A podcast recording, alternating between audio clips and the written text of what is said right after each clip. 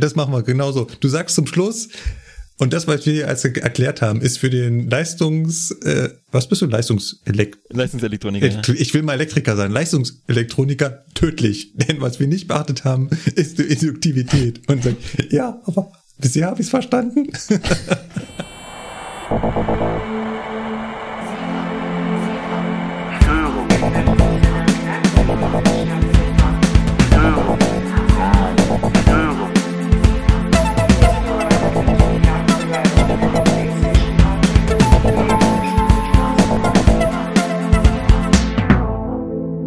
Herzlich willkommen beim Zugfunk-Podcast. Die Eisenbahn aus Sicht der Lokführer.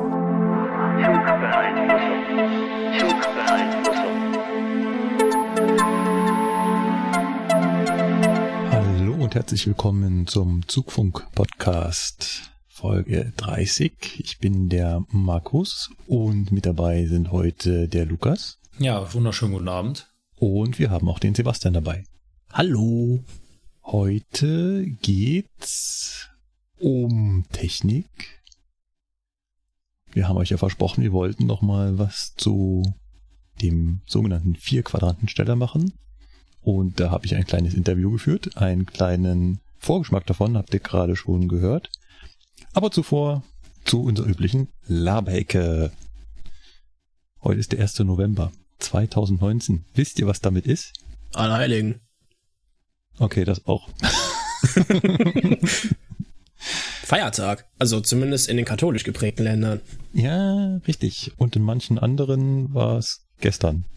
Ja, das habe ich festgestellt. Ja. Nee, aber ich äh, bin damit genau ein Jahr beim Fernverkehr. Ach, Ja, stimmt. stimmt. Haha. Genau. Ich wollte mal ein Mini-Fazit ziehen. So ein ganz kleines. Ja, dann schieß mal los. Hm. Ist so ein bisschen anders, wie ich erwartet habe, aber irgendwie doch genauso, wie ich es erwartet habe. Hm, Okay.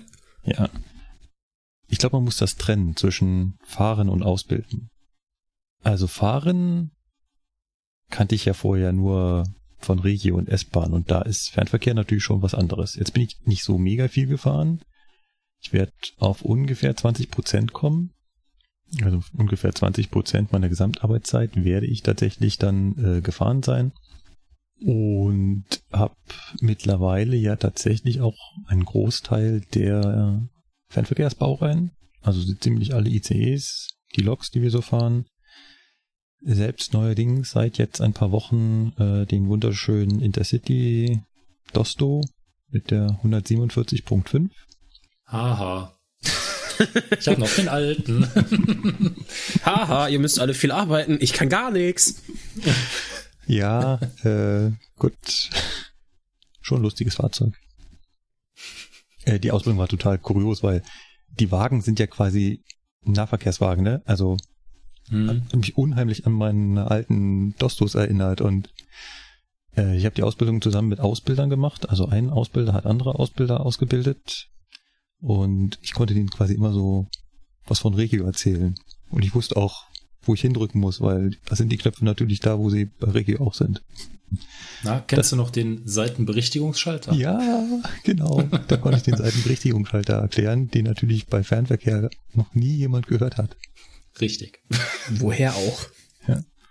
Und auch so TAF, also dieses technikbasierte Abfertigungsverfahren, was für Regiomenschen das tagtäglich Handwerkszeug ist, kennt der Fernverkehr da natürlich nicht. Und irgendwann habe ich dann zum Beispiel in der Ausbildung gefragt, ja, was ist denn jetzt der Unterschied zwischen TAF und dem, was wir jetzt da bei dem, und die gucken mich so an, erklär uns, was TAF ist, und dann, Also jetzt für mich nicht Dosto, aber TAF kennenden Menschen. Unterschied war doch, dass beim Fernverkehrs-Dosto die Haltebremse beim Setzen der Türfreigabe kam, oder? zum Beispiel, ja, Ja. genau. Und beim Regio ist das ja nur, wenn der Schließvorgang eingeleitet wurde. Also jetzt, das, das wollte ich mal gerade fragen. Ich meine, ihr kennt ja beide TAF und ihr wart ja mal beide bei Regio. Warum ist das denn bei dem TAF so, dass die Haltebremse erst kommt, wenn ich die Türen gerade wieder zumachen will? Also ich finde, das System, wie wir das bei unserem Intercity Dosto haben, Es macht doch viel mehr Sinn. Ich sichere den Zug, wenn ich gerade die Türen aufmache. Das äh, ist ja sinnvoll. Ne? Warum ist das bei Regio nicht so? Hat das irgendeinen sinnhaften Grund? Lass mich mal ganz kurz unsere Zuhörer wieder dazu holen. Worum geht's? es geht hier ja um Verfahren, wie wir unsere Türen schließen. So simpel kann man es im Prinzip sagen. Und eines dieser Verfahren nennt sich TAF, wie gerade schon gesagt, technikbasiertes Abfertigungsverfahren. Das heißt, das Fahrzeug fertigt sich selbst ab. Wir nehmen nur die Türfreigabe zurück und Lichtschranken und so weiter sorgen dafür, dass dunkel dann die Türen zugehen. So, und jetzt ist es so, dass es bei den unterschiedlichen Fahrzeugen sogenannte Haltebremsen gibt. Das heißt, die Fahrzeuge bremsen von sich aus und halten den Zug im Stand quasi fest. Bei der S-Bahn ist es zum Beispiel so, dass sobald das Fahrzeug stehen bleibt, diese Haltebremse wirkt. Bei den Dostos, also bei den Doppelstockzügen von Regio ist es so, dass diese Haltebremse erst kommt, wenn der Lokführer die Türfreigabe zurücknimmt. Das sieht man sehr schön, man bewegt dann die Hebel wieder auf alle zu und in dem Moment steigt der Druck der direkten Bremse vorne in der Lok oder im Steuerwagen und wenn dann alle Türen zu sind, fällt der Druck wieder ab. Und beim Fernverkehr Intercity Dosto ist es jetzt so, dass die Haltebremse sofort kommt, äh, wenn man denn die Türen freigegeben hat und steht. So. Und jetzt zu Lukas Frage. Ich habe keine Ahnung. Danke. Sebastian, hast du eine Idee?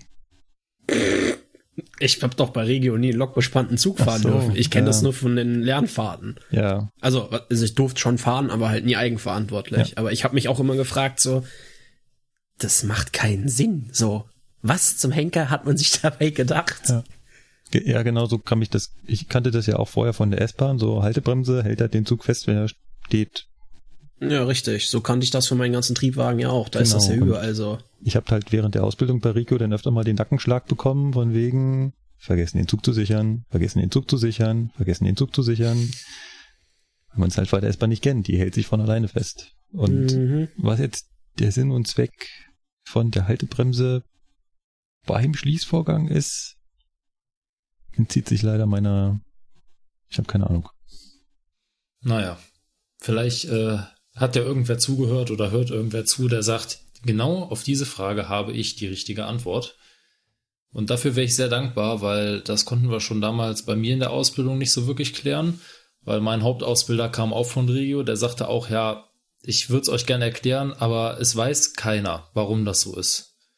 Und es ist mir halt oft aufgefallen, wenn wir mal irgendwie unterwegs waren und ähm, ja, dass bei dem normalen TAF von Regio die Haltebremse halt erst beim Abfahren kommt. Aber mhm. naja. Jetzt mal eine äh, Fachfrage gerade an die Dosto-Crew.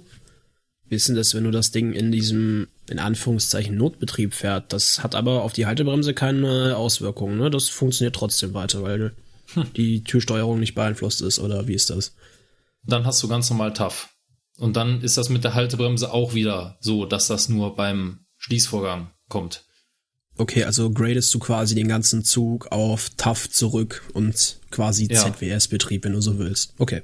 Ja, im Prinzip schon. Dann wird auch dieser Seitenberichtigungsschalter nämlich, äh, wird dann wichtig, den wir gerade eben mal angeschnitten haben, weil eben mhm. WTB im ganzen Zug funktioniert nicht mehr. Der Zug hat keine bestätigungsfähige Konfiguration mehr. Das heißt, du kannst ihm nicht sagen, pass auf, ich bin hier, die Lok ist hinten, Dementsprechend ist klar, welche Seite die Türen aufgehen sollen, wenn ich sie freigebe.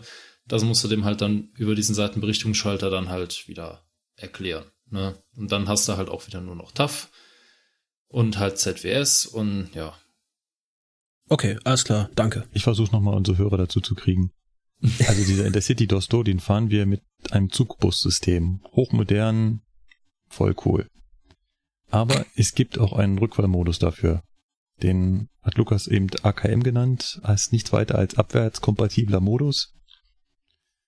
Und das wiederum ist nichts weiter als ein ganz normaler Wendezug, so wie man woanders auch Wendezüge fährt. Und dann ist halt da herkömmliche Technik am Werk. Gut, aber ich war ja eigentlich bei meinem kleinen äh, Einjahres-Fernverkehrsfazit. Äh, ich wollte sagen, fahren ist ganz anders. Es ist viel sitzen, viel lange sitzen. Das strengt echt an. Ähm, also irgendwie drei Stunden nach Frankfurt hochfahren und drei Stunden wieder die ganze Zeit zurück. Ja, strengt an. Und ich muss sagen, mir persönlich macht Intercity mit Lok und Wagen ein bisschen mehr Spaß als unsere ICEs. Obwohl ich gar nicht genau sagen kann, warum. Auch irgendwie so auf dem Steuerwagen sitzen und von Frankfurt rüberheizen, äh, das finde ich irgendwie cooler als dasselbe im ICE. Aber ich glaube, das ist total subjektiv. Zwei Sachen dazu. Also ich finde es zum einen interessant, dass, das, dass die das tatsächlich genauso geht. Ich fahre auch lieber Lok- und Steuerwagen. Ne? Also ist bei mir auch so. Wobei ich 402 fahren, wenn er läuft, auch richtig schön finde. Und was anderes zum Thema länger fahren, ist persönliches Interesse. Ich weiß nicht, wie es dir da geht. Aber was für mich am Anfang irgendwie eine Umstellung war, hat was mit einem sehr menschlichen Bedürfnis zu tun. Was häufig und gerne in Kombination mit äh, Kaffee auftritt. Das war so bei Regio, wusstest du so, ja, ach, in einer Stunde bist du sowieso an der Wende und kannst in Ruhe gemütlich aufs Klo gehen. Und das war am Anfang, ja, eine Umstellung. Also, du weißt, weiß nicht, ob das nur mir so geht, aber am Anfang war das halt so, wenn du es von Regio gewohnt warst, du konntest regelmäßig entspannt in deiner halben Stunde Wendezeit irgendwo mal eben, ne, dahin, wo der Kaiser zu Fuß hinmarschiert. Ja, und jetzt sitzt du da auf einmal und fährst äh, vier, viereinhalb Stunden oder so in eine Richtung. Da muss man sich das dann schon irgendwie umstellen und anders einteilen. Also, so ging es zumindest mir am Anfang. Weiß ja nicht, ob das bei dir auch so war. Ähm, nee, nicht. Tatsächlich nicht ganz so. Liegt vielleicht auch daran, dass ich einfach keinen Kaffee trinke. Ja, okay. Obwohl ich schon zweimal die frühe Lindau-Schicht hatte und dann in Lindau auch sehr schnell äh, in das Bahnhofsgebäude gerannt bin. und mir einmal der Rangierer noch so hinterher rief, aufdrücken! Ah, Mist. Scheiße. Und denkst du so, hm, Mist. Ja. Genau. Äh, Ja, klar, ist äh, schon manchmal ein Problem, aber nein, es ist ähm, ja eigentlich nur dieses lange Sitzen und man kann ja in ICEs ja auch nicht einfach, also zumindestens hier ICE 3 und ICE 4 nicht einfach aufstehen und im Stehen fahren und so. Das ist in der Tat da etwas schwierig, ja. Ja, was man im Regio einfach schon mal gemacht hat, dann ist man halt mal eine Station im Stehen gefahren und da hat sie wieder hingesetzt und dadurch war das halt doch ein bisschen mehr Abwechslung. Ja, aber, äh, nee, macht aber trotzdem Spaß. Also das ist ganz ohne Frage noch so. Und auf der anderen Seite natürlich das Ausbilden, wo ich jetzt so langsam immer mehr reinkomme und immer mehr Unterrichte selbst mache und so. Das strengt richtig, richtig an. Das äh, habe ich so, glaube ich, auch nicht nicht gesehen. Ich habe ja bei Regio quasi immer nur sehr sporadisch was gemacht. Wenn man das aber hintereinander wegmacht, fünf Tage die Woche und sich für jeden Tag wieder was Neues ausdenken muss. Also bin ich ja auch noch so jemand, der äh, immer den Anspruch hat, ich mache das besser als alle anderen. Auch wenn ich erst ganz kurz da bin und alle anderen mir was anderes erzählen. Nein, Markus weiß das natürlich besser. Man muss dann erstmal selber auf die Nase fliegen, bevor er einsieht, ja, okay, ist vielleicht doch gut so, wie die es die anderen machen. Und deswegen, äh, ja, stresst das manchmal ganz schön, aber ist auch immer noch spannend. Und macht Spaß. Also, wenn ich in dem Unterricht drin sitze und da was erzählen kann und mir das vorher ausgearbeitet habe, dann ist das eigentlich ganz cool. Gut, das war ein Jahr Fernverkehr. Ich glaube, das wären noch ein paar Jahre. Ich bin da relativ zuversichtlich. Leider habt ihr in der Laberecke nichts drin, deswegen hänge ich jetzt noch ganz schnell ein Update hinten dran. Stichwort Fahrrad. Ich weiß, wir reden viel zu viel über dieses Fahrrad, aber äh, erstens, ich habe neulich die 2000 Kilometer Marke überschritten. Ich war ganz stolz auf mich. Nicht schlecht. Ja, Glückwunsch. Ich, ich wollte es während der Fahrt filmen und während ich auf Start, auf Aufnahme drücke, ist er drüber gesprungen. Ja, toll. Ja, wird ja demnächst der Ölwechsel fällig. Äh, ja, du sagst es, du sagst es. Ich warte darauf, dass ich den ersten Gutschein da bekomme, dass ich das äh, in die Wartung schicken kann. Das, äh, aber noch tippitoppi, läuft alles. Aber ich wollte eigentlich sagen, äh, ich kämpfe immer noch mit der Versicherung. Ich habe immer noch nicht das Geld. Nee, nicht im Ernst, oder? Ja, doch. Erst haben sie, So lang. ja, erst wollten, äh, das ist, das sind Profis an der Arbeit. Erst wollten sie nochmal die Originalrechnung haben. Also Mhm. Musste ich nochmal zum Fahrradladen fahren und mir noch eine Originalrechnung geben lassen, weil die erste Originalrechnung habe ich ja dem Unfallgegnerversicherung geschickt. Mhm. Nachdem sie denn die Originalrechnung hatten, haben sie sich ewig nicht gemeldet. Dann habe ich mal wieder nachgefragt, Leute, was ist denn? Dann meinten sie, ja, wir haben das Geld schon lange überwiesen. Und ich so, mhm, ich weiß ja nicht an wen, aber an mich nicht. Ihr habt noch nicht mal Zahlungsinformationen. Oh, Sie haben recht, wir haben das an den Fahrradladen überwiesen. Alter. Ja. Und der Fahrradladen Genau, weil der Fahrradladen Katsching. hat das natürlich vorgestreckt. Ich hatte vorher extra gesagt, Leute, ich habe das schon überwiesen, ihr müsst das mir überweisen. Dann haben wir gesagt, ja, ja, machen wir, machen wir. Mhm. Super funktioniert. Also musste ich wieder mit so einem Fahrradladen und sagen, könnt ihr mir das bitte, könnt ihr die ursprüngliche Zahlung rückgängig machen, also die, die ich getätigt habe, dann wäre alles äh, erledigt gewesen. Nee, das geht nicht, aber wir können das Geld an die Versicherung zurückbuchen. Mhm. Schön. Alter. Ja, jetzt hat die Versicherung geschrieben, ja, sie hat das Geld wieder und ähm, sie bräuchten jetzt die Zahlungsinformationen für mich. Ja, Kiki. Oh Gott im Himmel. Und das für 50 Euro. Das ist so geil. Ich glaube, ich habe mittlerweile mehr Personalkosten verursacht, als äh, das Ganze wert ist. Aber Ja. Und wahrscheinlich Überweisungskosten und äh, Strom und was weiß ich. Genau. Schon lustig, schon lustig. Gut. Ja, wenn ihr beide nichts habt, dann äh, machen wir die Laberecke wieder zu Ja. und kommt zum Aufreger der Woche. Wir haben immer noch kein Intro, aber Ja, wir haben immer noch kein Intro. kriegen wir noch hin. Äh, Hier eine beliebige Störmeldung vom Intercity 2 ein. Störung, Störung, Störung. Aufreger der Woche. Ey! Genau. Äh, es gibt ja so Logs, die kann man da, die kann man die Sprache umstellen und dann kommt, kommt auch eine andere Sprachausgabe. So. Vielleicht Hast du etwa schon wieder am Taurus rumgespielt? Störung auf Türkisch? Okay, du hast am Taurus rumgespielt. Äh, nee, wir waren neulich drauf, weil wir Rangieren gemacht haben. Und ähm, da hat der Lokführer das halt erzählt, dass er da, dass man da auch Türkisch einstellen kann. Und wir hatten natürlich lustigerweise auch äh, zwei Teilnehmer mit türkischen Eltern, glaube ich. Aber es sind beide Deutsche. Äh, und aber können halt wahrscheinlich von ihren Eltern noch Türkisch und da war das halt ganz lustig. Ja. Nee, äh, Aufreger der Woche. Sebastian, du hast da was stehen. Ja, zwei Sachen sogar. Fangen wir mal mit dem äh, unnötigeren von beiden an. Ich habe es irgendwie mal vor geraumer Zeit geschafft, äh, meinen Konzernausweis im Dienst zu verlieren. Ich habe keine Ahnung, wie ich das angestellt habe. Äh, jedenfalls habe ich dann gemerkt, wie ich in Stuttgart äh, einen unserer Zuhörer, der da öfter mal im Büro rumoxidiert, besuchen wollte und unten nicht mehr reinkam in die Dienststelle, weil, ja, wenn keine Karte mehr in dem äh, Plastikding ist, was man am Gürtel hat, dann kann da auch keine Tür mehr aufgehen. Ja, und das hat jetzt geschlagene viereinhalb Wochen gedauert, mir so einen blöden Ausweis neu zuzuschicken, wo ich mir denke, das Ding soll nicht Fort Knox aufmachen, da muss meine dumme Visage drauf sein und gib Tür frei und gib günstigeres Essen in der Kantine. Ja. So, warum dauert das vier fucking Wochen? Also du bist nicht der Erste, der das erzählt. Ich habe das neulich schon mal gehört, dass jemand extrem lange auf seinen Konzernausweis wartet. Ähm, vielleicht müssen wir ganz kurz erklären. Äh, Konzernausweis ist quasi ne, so ein kleines Plastikkärtchen, was wir haben bei der DB, wo drauf steht DB, was uns quasi als Mitarbeiter äh, authentifiziert. Oder identifiziert, passt glaube ich besser. Ja. Und da ist auch noch zusätzlich so ein kleiner NFC-Chip verbaut, mit dem wir halt Türen öffnen können, wenn das entsprechend programmiert ist und sogar in der Kantine bezahlen können. Mhm. Das, das war das, das, ist das Ärgerlichste. Auf dem anderen Ausweis war noch richtig Asche drauf. Das ist so das, was ich nicht verstehe an diesem Konzept, weil das Geld ist echt auf der Karte gespeichert. Genau, das wird nicht in irgendeinem System im Hintergrund gespeichert, sondern das wird nur, ich wiederhole, nur auf diesen kleinen NFC-Chip gespeichert. Das Echt ist, jetzt? Das wusste ich gar nicht. Ja. So hat man mir das erklärt, ja. Ja, ja, mir auch. Äh, schon Ja gut, wenn das Geld hinterher weg ist, dann weißt du ja. Ne? Dass es Ja. ja, wohl auf Ja. dem Konzernausweis selber gespeichert Ja, ja, sein ist- muss, sonst wäre es ja nicht weg. ja, ja, ist, ist, ist es definitiv.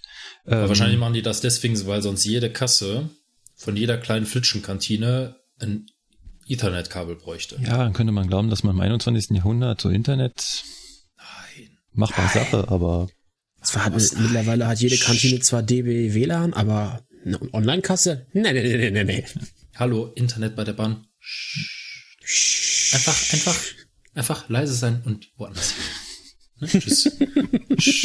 Nicht Gehen ansprechen. Sie weiter, hier gibt es nichts zu sehen. Genau, hier gibt es kein Wi-Fi, gehen Sie weiter. Apropos Wi-Fi. Ihr erinnert euch an die letzte Folge, an den Aufreger. Es ging um das ICE-Portal. was bei mir auf dem Handy manchmal nicht funktioniert. Und ich habe lang umschweifend erklärt, woran das bei meinem Handy liegt, konnte aber nicht sagen, warum das so ist. Ne, ihr erinnert euch, da gab es irgendwas mit DNS-Server und dass da plötzlich mhm. ein DNS-Server von Google drin steht. An dieser Stelle muss ich mich erstmal bei meinem Arbeitgeber entschuldigen. Auch wenn es nicht so beabsichtigt war, aber es kam wohl so rüber, dass ich dem die Schuld gebe und dem ist nicht so. Also die Bahn hat daran nicht Schuld. Tatsächlich, und das habe ich jetzt rausgefunden, nach vielen, vielen Zuschriften von Hörern, vielen, vielen Dank nochmal dafür. Und an der Stelle die kleine Anmerkung, ich bin mit sowas immer sehr schnell überfordert. Also wenn ich nicht jedem geantwortet habe und Danke gesagt habe, dann tue ich das an dieser Stelle nochmal allgemeingültig für alle, die sich da äh, in das Thema reingekniet haben. Es ist so, dass sich mein Handy das ausdenkt. Ab irgendeiner Android-Version hat Google angefangen, diesen DNS-Server davon alleine dazu zu schreiben. Mhm. Das kann man leider nicht überbrücken. Es gibt Handyhersteller, die nehmen das wieder raus. Das OnePlus macht das nicht. Das heißt, äh, Sebastian, du hast dasselbe Problem. Und ja, meine Samsung-Handys haben denselben Effekte. Was ich aber noch nicht erklären kann, ist, warum er trotzdem auf diesen zurückgreift und nicht einfach den immer nimmt, den er, den er vom äh, ICE-WLAN bekommen hat. Äh, ich habe neulich das mit einem Kollegen ausprobiert, der hat ein Xiaomi-Handy. Da hat das wunderbar geklappt, auch obwohl der auch diesen ähm, Google DNS-Server mit drin stehen hat. Aber trotzdem hat er weiterhin das ICE-Portal erreicht. Während ich reproduzierbar irgendwie nach fünf, sechs Mal durchklicken, plötzlich ist das Ding nicht mehr erreichbar und ich lande auf der bahn.de Seite. Also, kann man das sich irgendwie einstellen, dass der, dass man das Handy zwingen kann, einen bestimmten DNS-Server zu benutzen? Nee. Leider nicht. Leider nicht. Äh, ist ja doof. Ja. Also mindestens bei unserem Android von OnePlus funktioniert das nicht. Äh, bei bei bei äh, Apple geht das wohl. Da kann ich den das dazu zwingen. Bei uns geht das leider nicht. Das ist äh, doof. Mal gucken, ob ich da noch eine Lösung für finde, äh, woran das liegt. Ich kann es nicht beheben, indem ich äh, eine spezielle URL aufrufe. Das gab es auch schon. Es gibt noch eine andere URL für äh, das ICE-Portal, aber auch die landet dann an der falschen Stelle. Und direkt die IP-Adresse aufrufen vom ICE-Portal. Die Idee hatte ich auch schon. Es funktioniert aber auch nicht. Ja, also äh, ich bin da noch dran. So. Hm. Sebastian, du hattest aber noch einen Aufreger. Mm, ja, das stimmt, stimmt. Äh, und zwar Stichwort sehr monotoner und einseitiger Dienstplan. Also irgendwie geht mir das aktuell so ein bisschen gegen den Strich, was sich unser tolles Dispositionssystem respektive äh, die Vorplaner da so zusammenschustern. Also, ich meine, ich weiß nicht, ob ich die Gründe für meinen Wechsel hier mal äh, ausführlich äh, dargelegt hatte, aber einer der Gründe war halt, dass ich ein bisschen mehr Abwechslung haben wollte als äh, bei Regio. Und ja, also seit äh, zwei Dienstplänen, also zwei Monatsplänen fahre ich eigentlich überwiegend nur noch Richtung Bremen, beziehungsweise jetzt aktuell baustellenbedingt nur noch nach Rheine und mit Kopfmachen nach Osnabrück. Und wir bewegen uns jetzt im November-Dienstplan in einer Menge von vorgeplanten 20 Schichten habe ich und davon fahre ich 14 Mal nach Rhein und Osnabrück. Also, ich weiß nicht. Abwechslung ist halt ein bisschen anders irgendwie. Das, das, das stört mich aktuell ein bisschen, aber man hat mir da auf der Dispo auch nicht so die großen Hoffnungen machen können, dass man da noch irgendwas dran tut, bis diese Baustellenphase vorbei ist. Also, ja. Schauen wir mal, wie es danach wird. Da muss ich jetzt mal ganz doof fragen, wo fährt denn der Kölner so überhaupt hin? Also, wo könnte er denn? Wo könntest du denn hinfahren? Also äh, streckenkundetechnisch könnte ich bis auf Basel eigentlich überall hinfahren, wo Köln hinfährt. Das wäre Norddeich. Das wäre, wenn nicht gerade Baustellen sind, Hamburg, Hannover, Stuttgart, Karlsruhe. Habe ich jetzt irgendwas vergessen? Ja, und Frankfurt. Das wäre so alles im theoretischen Aachen. Rahmen drin. Ja, Aachen noch, genau. Also hier Aachen hintenrum übers Grenzland. Also Grenzland heißt von Aachen an der Deutsch niederländischen Grenze, dann Richtung Norden, über Krefeld und so weiter, äh, Richtung Ruhrpott wieder, ja. Ne, also bei mir ist tatsächlich das Problem, dass ich halt nur das Basispaket in Anführungszeichen in Köln habe. Ja, streckenkundemäßig aber eigentlich relativ viel fahren könnte. Nur aktuell geht das wohl scheinbar von der Verteilung der Schichten in Kombination mit Baureihen irgendwie nicht. Ja. Ist immer sehr unschön und deprimierend. Im Prinzip war das ja bei mir die letzte Zeit bei Rieche auch immer so, dass es hauptsächlich nur noch eine Strecke war. Äh, jetzt ist es so, dass ähm, ich mich neulich mit einem Kollegen unterhalten habe, der schon relativ lange bei der Eisenbahn ist, äh, seit 94 und dann fragt man halt mal so in der Mittagspause, ja, was hast du so früher so gemacht, wo hast du so gearbeitet und dann findet man raus, dass er, was hat er gesagt, glaube ich, drei Jahre in Pasing bei uns rangiert ist. Jeden Tag der Rangierlok. Wagen von rechts nach links. Und am nächsten Tag wieder und am nächsten Tag wieder. Drei Jahre lang. Die größte Abwechslung war halt mal, wenn man mal nicht Rangierabteilung 2 hatte, sondern tatsächlich mal Rangierabteilung 1 fahren durfte. Das muss man irgendwie ins Verhältnis stellen, also glaube ich zumindestens, wenn wir, ich bezeichne mich jetzt mal als Jungeisenbahner, sich beschwert, dass er irgendwie anderthalb Jahre S-Bahn fährt und das langweilig findet und dann hört, dass die früher da echt monatelang, jahrelang ganz stupide nur rangiert sind. Ja, aber das war früher, war das normal, da hat das ja, jeder gemacht. Ja, ja, ja. Genau. Weil zu mir hat man gesagt, ja, du bist jetzt noch neu, du musst jetzt erstmal ein bisschen fahren, bevor du noch irgendwelche Ausbildung kriegst. Ich gesagt, gar kein Problem, ist in Ordnung, ne? Ist, ist ja so. Aber wenn ich dann halt mitkriege, dass Leute, die nach mir angefangen haben, beim gleichen Gruppenleiter jetzt dann schon auf Ausbildung zum dritten Mal gehen, denke ich mir halt auch so, ja, okay. So Thema Gleichbehandlung von allen, aber naja, müssen die wissen, das ist deren Baustelle. Ich reg mich nur drüber auf und ich finde, ist irgendwo nachvollziehbar, dass einen das persönlich vielleicht ein bisschen nervt so. Ja, ja, nee, ganz klar. Äh, das wollte ich jetzt auch nicht in, in Abrede stellen, oder wie gesagt, das, das ging mir genauso. Also ich muss ja ehrlich sagen, genau aus Gründen dieser Abwechslung freue ich mich ja, ab dem ersten ersten dann auch mit euch auf der Strecke fahren zu dürfen, weil ich glaube momentan sehe ich von Deutschland nur, weiß ich nicht, am Tag vielleicht so sechs Kilometer Strecke, wenn ich die überhaupt schaffe. Und sonst machen wir ja auch nur Rangierarbeiten. Ne? Ja. Das ist dann zwar nicht mit der Rangierlok, äh, Wagen rein, raus, hinher, sondern das sind dann halt immer Triebzüge. Ja, ja. Der eine dahin, der andere dahin. Einen aus der Halle holen, einen von der Drahtsatztriebbank holen, waschen, abstellen, vorbereiten.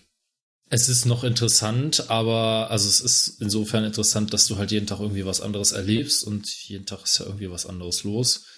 Aber ja, so Abwechslung streckentechnisch, ähm, ja, wie denn? Ne? Ja. Also, ich meine, die, das, was ich, die, die weiteste Strecke, die ich mal am Stück fahre, ist, wenn ich von vom Betriebsbahnhof in Köln nach äh, Köln-Gremberg in den Rangierbahnhof fahre oder von da zurückfahre. Und da freut man sich dann wahrscheinlich schon drauf. Ja, ich mache die Schicht gerne. Ähm, hatte die jetzt äh, zwei Tage hintereinander. Hatte da zwar mal wieder nur Stress mit, aber es, so vom Fahren her macht es schon Spaß, wenn man dann mal über 60 km/h fahren darf, ist schon gut. Es sind dann halt 90, ne, aber naja. Ja. Als Strecken-TF wird dir dann auch äh, was passieren, was mir neulich passiert ist. Mein Zug wurde umgeleitet. Und wir sind immer noch im Aufreger der Woche. Weil wieso? Wollt ihr mal raten, wie ich erfahren habe, dass wir umgeleitet wurden? Entschuldigen Sie mal, halten Sie heute nicht da und da? Also meine App sagt eigentlich, Sie sollten heute woanders. Genau so. Von einem Fahrgast. Ja. Mhm. Klassiker. Also wir stehen noch München Hauptbahnhof, dann ruft die Chefin an und sagt, sag mal, hast du gelesen? Da ist irgendwie die Strecke gesperrt. Mhm. Nee, habe ich nicht gelesen. Okay. Also ich habe keine Nachricht bekommen. Sie hatte irgendwie von irgendjemanden auf WhatsApp oder so in der Gruppe die Info bekommen, da ist die Strecke gesperrt. Okay. Wir fahren los und fahren und fahren und fahren nach Augsburg. Und irgendwann rief sie wieder an und meinte, ja, einen Fahrgast hätte ihr gerade gezeigt, äh, da steht Haltausfall Ulm und Umleitung. Aber sie wüsste noch nichts und ob ich denn schon was wüsste. Ich weiß auch nichts. Ja, das ist mein Aufreger. Ich finde informierte Fahrgäste super. Das ist jetzt auch gar nicht ironisch gemeint. Also es ist wichtig, dass wir unsere Fahrgäste informieren. Das ist auch ganz toll, dass die darüber Bescheid wissen. Es wäre nur schön, wenn das die Angestellten auch wüssten. Ich wollte gerade sagen, du, du meinst, also du findest informierte Mitarbeiter schon auch toll. Ja. Wäre ganz schick, wenn wir das äh, irgendwie hinkriegen, dass ich das auch zeitnah. Ja. Ich meine, wie, wie läuft sowas? Vielleicht können wir das ganz kurz, ganz grob. Ich meine, im Detail weiß ich auch nicht, was da alles hinter den äh, Gardinen passiert. Also, eine Strecke wird aus Gründen gesperrt. Zum Beispiel Baum fällt um. Und dann meldet die Binetz das den beteiligten dort fahrenden Eisenbahnverkehrsunternehmen. Die müssen sich jetzt kümmern. Und die fangen halt an zu schauen, wen betrifft das akut, sprich, wer ist schon auf der Strecke unterwegs, wen wird das demnächst betreffen, das heißt, wen könnten Sie womöglich jetzt noch zurückhalten, damit Sie nicht auf die Strecke fahren und wen wird das zukünftig betreffen, das heißt Züge, die im Laufe der Sperrung wahrscheinlich irgendwann auf diese Strecke zulaufen. Und ähm, dann müssen Sie dort sich ausdenken, was Sie machen, ob Sie die Züge erstmal nur stehen lassen oder halt, ob Sie sich entscheiden, umzuleiten. Umzuleiten halt, halt immer das Problem, eine Umleitung dauert länger.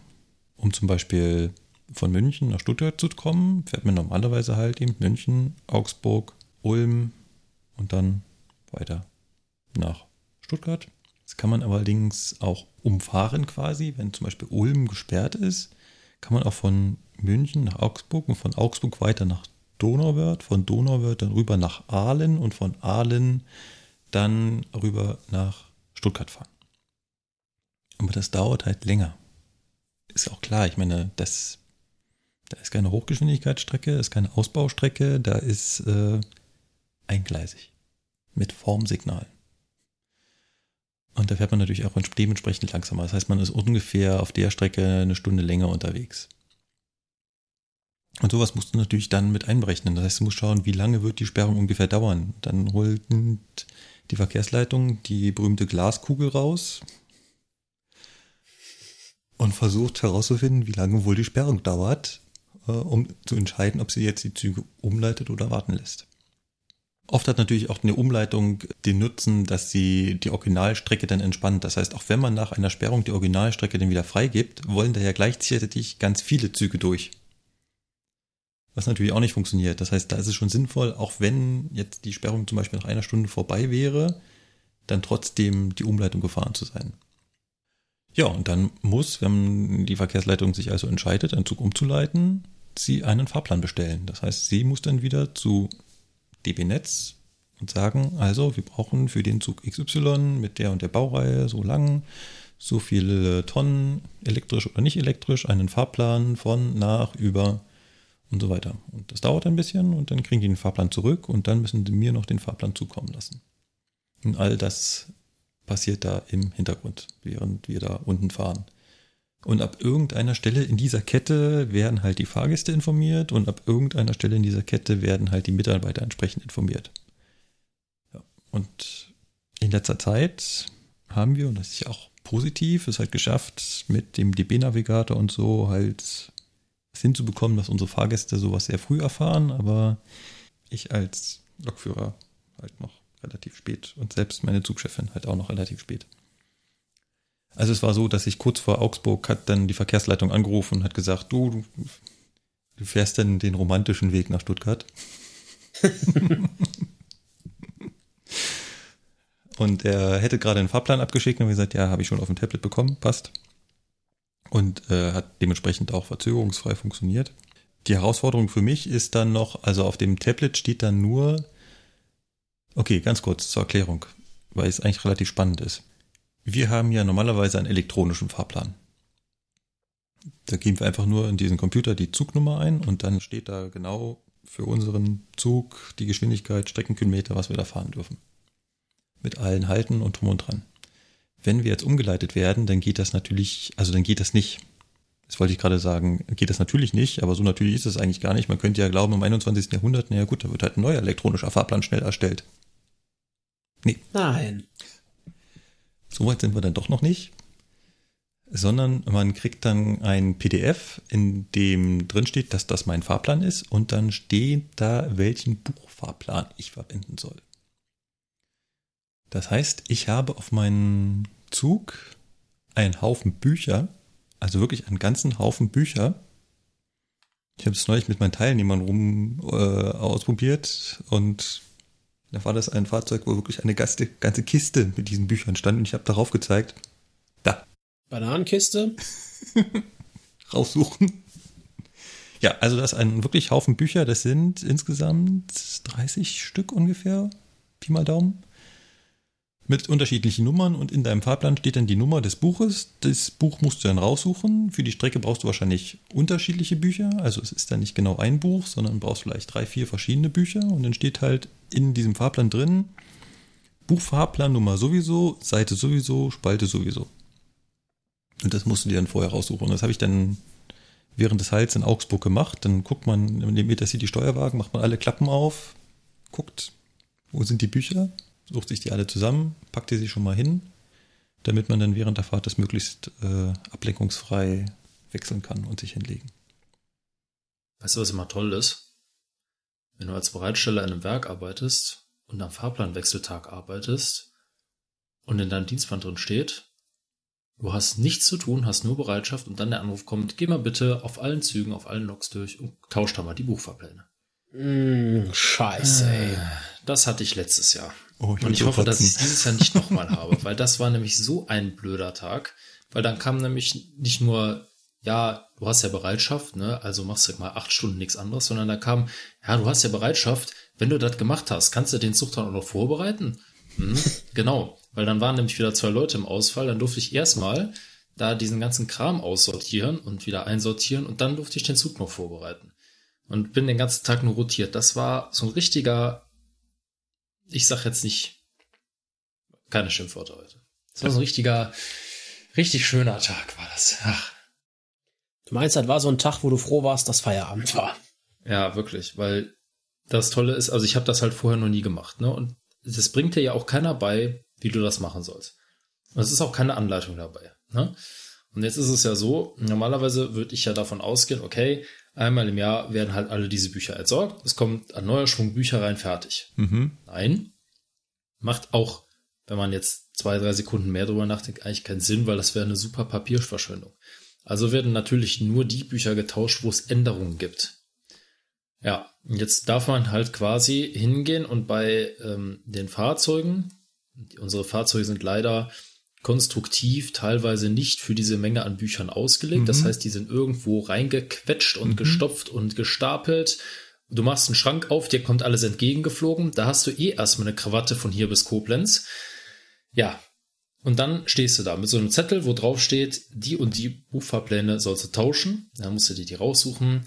Dann musst du erstmal, da fängst du dann an zu sortieren, musst du dann gucken, okay, ich habe hier die 40er Nummern, da die 30er und da die 20er Nummern und ah, ich habe, glaube ich, pro Fahrzeug mindestens eine halbe Stunde gebraucht.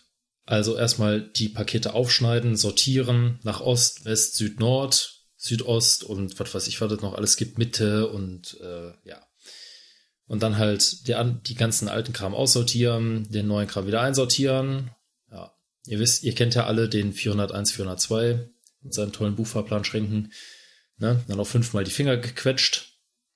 Ja. Mhm, es, ist, es ist einfach nervig und ich verstehe nicht, warum in der heutigen Zeit sowas immer noch sein muss. Ne? Weil wir haben mittlerweile ja die Rückfallebene für die Rückfallebene für die Rückfallebene. Ja. Und trotzdem wird noch gesagt, nein, wenn die dritte Rückfallebene ausfällt, dann müssen die Bücher immer noch da sein. Ja. Äh, jemand hat mal einen schlauen Satz gesagt, die, die Zukunft ist schon da, sie ist nur nicht gleich verteilt ja, die Zukunft ist schon da, die liegt nur original verpackt in der Konzernzentrale. Gut. Haben wir uns genug aufgeregt? Ja, ich muss jetzt Frust essen. Guten Appetit. Kommen wir zum spaßigen Teil, unserem Hauptthema. Heute soll es um den Vier-Quadrantensteller gehen. Wir haben schon mal ganz viel über den Bahnstrom erklärt und wie unsere Eisenbahnfahrzeuge funktionieren. Wir haben einen Rückblick gemacht in die alte Eisenbahn, wie das früher funktioniert und wir haben auch schon ganz viel erklärt, wie unsere modernen Loks funktionieren. Aber ein Bauteil haben wir dabei immer so ein bisschen als Blackbox betrachtet. Wir haben gesagt, das geht rein und das kommt raus, aber wie es genau funktioniert, haben wir nicht erklärt. Das machen wir heute, beziehungsweise eigentlich habe ich das schon gemacht und zwar zusammen mit dem Moritz. Ihr kennt den Moritz schon, er ist einer unserer Hörer. Mit ihm zusammen haben wir uns schon mal über die Gefahren des Stroms unterhalten. Ich sag mal eins, das Interview war nicht ganz einfach. Unser kleiner Einspieler am Anfang der Folge hatte schon so ein bisschen angedeutet, der Moritz ist halt ein Profi. Und ich bin das nicht. Und ich glaube, die meisten unserer Hörer auch nicht. Ich auch nicht. genau. Und äh, ich auch nicht. Genau, und ihr beide auch nicht. Und es war so ein bisschen ein Kampf, den Moritz dazu zu bekommen, die Sachen zu vereinfachen.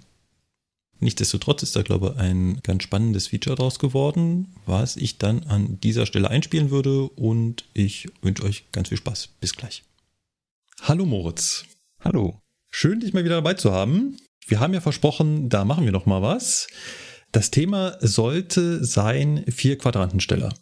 Und das ist ein Bauteil, das kennt jeder Eisenbahner, weil das brauchen wir, um unsere modernen Loks zu betreiben. Ist also in der Grundausbildung, wird immer gesagt, da vier Quadrantensteller oder kurz für die Insider 4QS. Und wenn man sich dann als interessierter Eisenbahner hinsetzt und mal ergoogeln will, was es damit eigentlich auf sich hat, dann landet man ganz schnell im Wikipedia-Artikel und stellt auch ganz schnell fest, hm, ich glaube, ich brauche ein Elektrotechnikstudium, um das zu verstehen. Genau, das Ganze ist eben wirklich nicht ganz so trivial. Was da auch noch dazu kommt, ist, dass der Wikipedia-Artikel vom 4QS den 4QS beschreibt, wie er nicht in den modernen Drehstromloks eingebaut ist, sondern wie er typischerweise verwendet wird zum Steuern von Gleichstrommaschinen. Und jetzt ist es so, dieser 4QS ist, ja, wie schon gesagt, nicht ganz triviales Bauteil. Dementsprechend ist es so, dass man den aber trotzdem ganz gut in zwei Teile zerlegen kann. Und zwar der 4QS hat ja zwei Aufgaben. Die eine Aufgabe ist, wenn wir fahren wollen, die Energie aus dem Netz in die Lok zu bringen. Und die zweite Aufgabe wäre, wenn wir bremsen, die Energie von der Lok wieder zurück ins Netz zu bringen. Gut, dann würde ich an dieser Stelle mal einen ganz kurzen Break machen und wir schmeißen mal die Zeitmaschine an und reisen zurück in die Vergangenheit. Wo kommen wir denn eigentlich her? Früher. So fangen wir die besten Sätze an mit. Früher hat das ja ganz simpel funktioniert. Ich hatte Hochspannung, Wechselstrom auf der Oberleitung. Genau, dann kam ein Transformator. Mit dem Transformator haben wir die Spannung runtergesetzt und im Prinzip haben wir an diesen Transformator direkt den Motor gehängt. Und jetzt ist es so, dass wenn wir die Spannung am Motor und damit auch die Geschwindigkeit sozusagen regeln wollten, dann haben wir einfach bei diesem Transformator verschiedene Wicklungsanzapfungen genommen. Das heißt, ich habe beim Transformator das Übersetzungsverhältnis geändert. Also zum Beispiel, wenn ich langsam fahren will, habe ich halt von 15.000 Volt, die ich hier in der Oberleitung habe, runtergesetzt auf ein paar hundert Volt und wenn ich schneller fahren wollte, habe ich halt diese Spannung einfach immer weiter erhöht auf der Sekundärseite von dem Transformator. Ja, ich glaube, mir hat mal jemand gesagt, die kleinste Stufe waren 20 Volt oder sowas, also unwahrscheinlich niedrig. Aber das war halt so die Regelung, mit der ich da losfahren konnte. Genau. So, aber jetzt kamen schlaue Ingenieure und haben gesagt, wir haben da was Neues, Drehstrommotoren. Hat nur diesen klitzekleinen Nachteil, ich kann nicht mehr einfach unseren Wechselstrom da reinpacken, den ich aus der Oberleitung kriege. Da muss jetzt was dazwischen. Und jetzt sind wir bei unserem Thema. Genau, und da muss jetzt nicht nur ein Gerät dazwischen, sondern da brauchen wir jetzt im Prinzip gleich zwei Geräte. Das heißt, wir haben nach dem Transformator, den wir immer noch haben, der jetzt aber nur noch eine Ausgangswicklung hat. Das heißt, da wird nicht mehr umgeschalten, sondern der gibt einfach eine feste Spannung aus. Haben wir jetzt zwei Komponenten oder genau genommen sind es sogar drei. Wir haben als erstes eben diesen berühmten Vier-Quadrantensteller. Dann kommt danach ein Zwischen- und Saugkreis. Und nach diesem Zwischenkreis kommt dann der Pulswechselrichter.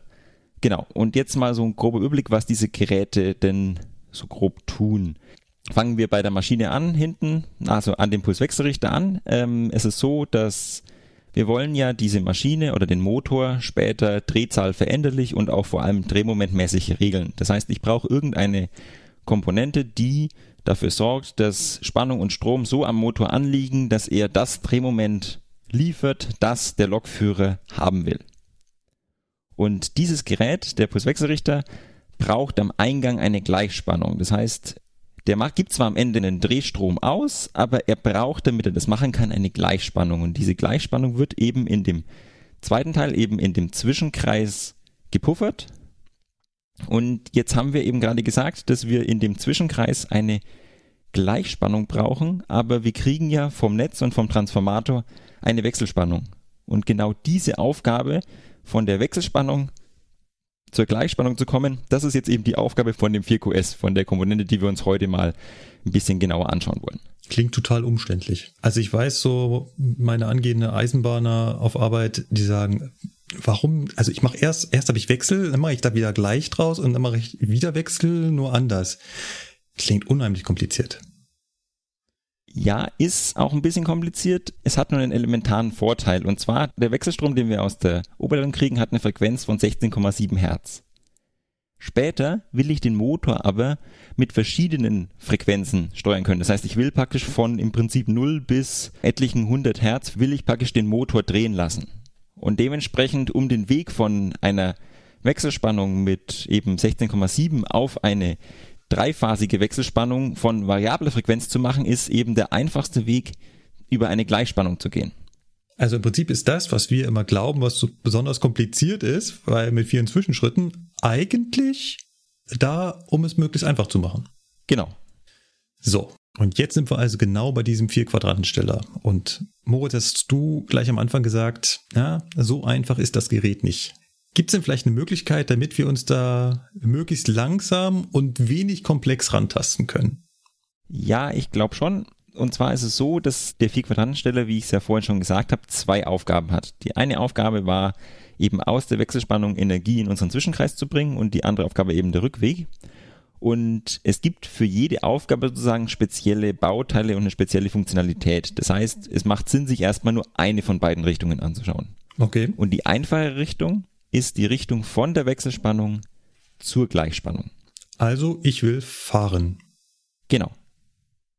Und für diese Fahrrichtung brauche ich in diesem äh, Gerät jetzt zwei Bauteile. Das eine Bauteil ist eine Diode oder mehrere Dioden und das zweite Bauteil ist ein Kondensator, der dann gleichzeitig auch schon Teil des Zwischenkreiskondensators ist. Gut, dann kommen wir glaube ich nicht drum herum, mal ganz kurz darauf einzugehen, was die machen. Genau.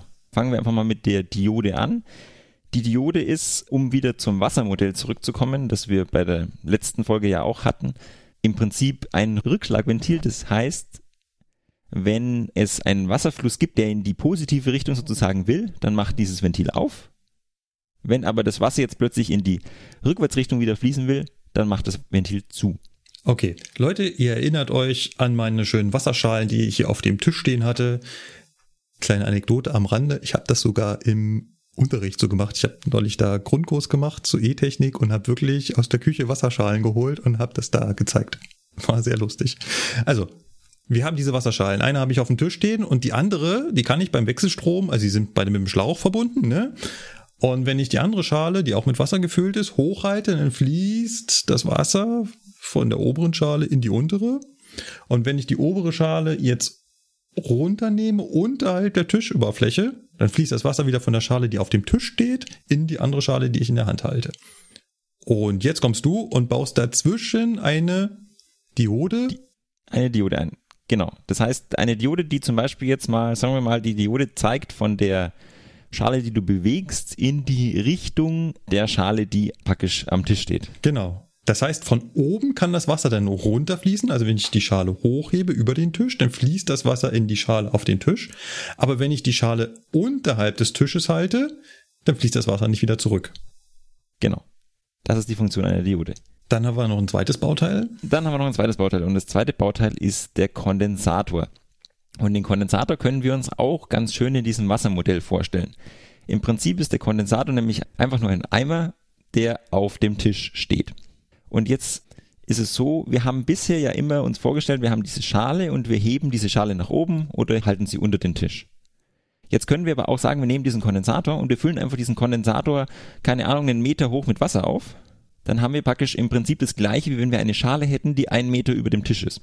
Mhm. Wenn ich jetzt an diesen Eimer unten ein Loch reinmache und da einen Schlauch anschließe, dann wird auch wieder Wasser von diesem Eimer, weil der Wasserstand im Eimer ist ein Meter hoch, wird Wasser praktisch in die andere Schale rüberfließen.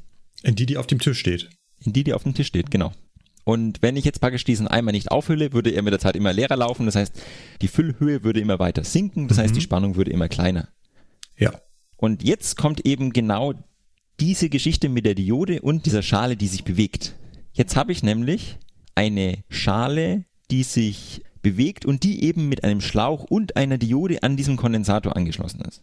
Jetzt gehen wir mal davon aus, wir haben in diesem Eimer einen Wasserstand von einem halben Meter und haben unsere Schale unterhalb von diesem halben Meter. Das heißt, diese bewegliche Schale steht am Tisch. Da würde ja praktisch das Wasser von dem Eimer in die Schale fließen wollen. Da ist aber die Diode. Die Diode sagt, nee, das mache ich nicht mit. Deswegen würde nichts passieren. Mhm. Wenn ich jetzt aber diese Schale höher bewege als den Wasserstand in meinem Eimer, also höher als diesen halben Meter, Ja. die Diode würde aufgehen und es würde Wasser von der Schale in den Eimer fließen. Mhm. Das heißt, wenn wir diese Schale langsam nach oben bewegen, würde praktisch der Wasserstand im Eimer einfach mitsteigen. Genau. Und wenn wir jetzt irgendwann anfangen, die Wasserschale wieder nach unten zu bewegen, dann würde ja die Diode wieder zugehen und es würde nichts passieren. So, und jetzt haben wir aber noch unsere Schale, die die ganze Zeit auf dem Tisch steht, die unbewegliche. Genau. Und wir haben ja immer noch den Schlauch von unserem Eimer zu dieser Schale. Mhm, genau. Und wenn wir jetzt eben praktisch da weiterhin Energie wieder rausziehen, das heißt, wir lassen da sozusagen diese Leitung offen, dann würde der Kondensator ja wieder leerer laufen. Mhm. Und die Wechselspannungsschale, die bewegt sich ja sozusagen. Und wenn die das nächste Mal wieder vorbeikommt und wieder den Kondensatorfüllstand erreicht hat, dann füllt sie den Kondensator wieder auf. Genau. Das heißt, wir ziehen praktisch auf der einen Seite aus dem Kondensator mehr oder weniger gleichmäßig Energie und schieben vorne sozusagen pulsmäßig, also immer wenn halt die Schale höher ist als der aktuelle Füllstand, füllen wir Energie wieder nach. Ja. Okay. Und das ist praktisch die erste Funktionalität von unserem Vier-Quadrantensteller. Das ist die Variante, wie wir aus einer Wechselspannung eine Gleichspannung machen können. Das heißt, wir haben eine Wechselspannung, die ja nach dem Transformator so Größenordnung irgendwas so, die zwischen 0 und vielleicht peakmäßig so ungefähr 2000 Volt schwankt. Zum Beispiel Baureihe 120, da kommen da 1513 Volt aus dem Trafo raus. Genau. Und also praktisch nach dem Transformator, die Wechselspannung ist sozusagen die Schale, die sich bewegt. Also praktisch die Schale vorne bewegt sich eben sozusagen dann halt um unsere, sagen wir einfach, äh, 1500 Volt. Genau genommen ist das ein RMS-Wert, der da angegeben wird. Das heißt, die Spannung bewegt sich um Wurzel 2 mal diesen Wert. Das heißt, der maximale Wert oben ist Wurzel 2 mal diese 1500. Mhm. Größenordnung mäßig eben gute 2000 Volt. Und diese Schale bewegt sich also eben praktisch um diese 2000 Volt rauf und runter. Also 0, dann plus 2000, minus 2000. Mhm. Und der Eimer ist sozusagen unser Zwischenkreis. Und aus diesem Eimer beziehen wir praktisch die ganze Energie, damit unser Motor läuft. Und genau das ist ja das, was wir machen, wenn wir fahren. Und genau das ist die erste Funktionalität von diesem VQS. Dass wir praktisch, wir haben da eine Diode drin, genau genommen haben wir vier Dioden drin. Und diese vier Dioden haben den Sinn, dass wir praktisch, wenn die Spannung nach unten zeigt, trotzdem was in diesen Kondensator füllen können.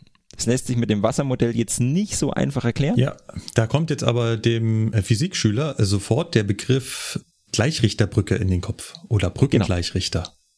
Und genau das ist das, was hier drin ist. So simpel. So simpel. Also so ein Brückengleichrichter, den lernt man im Physikunterricht, kann ich mich noch gut dran erinnern.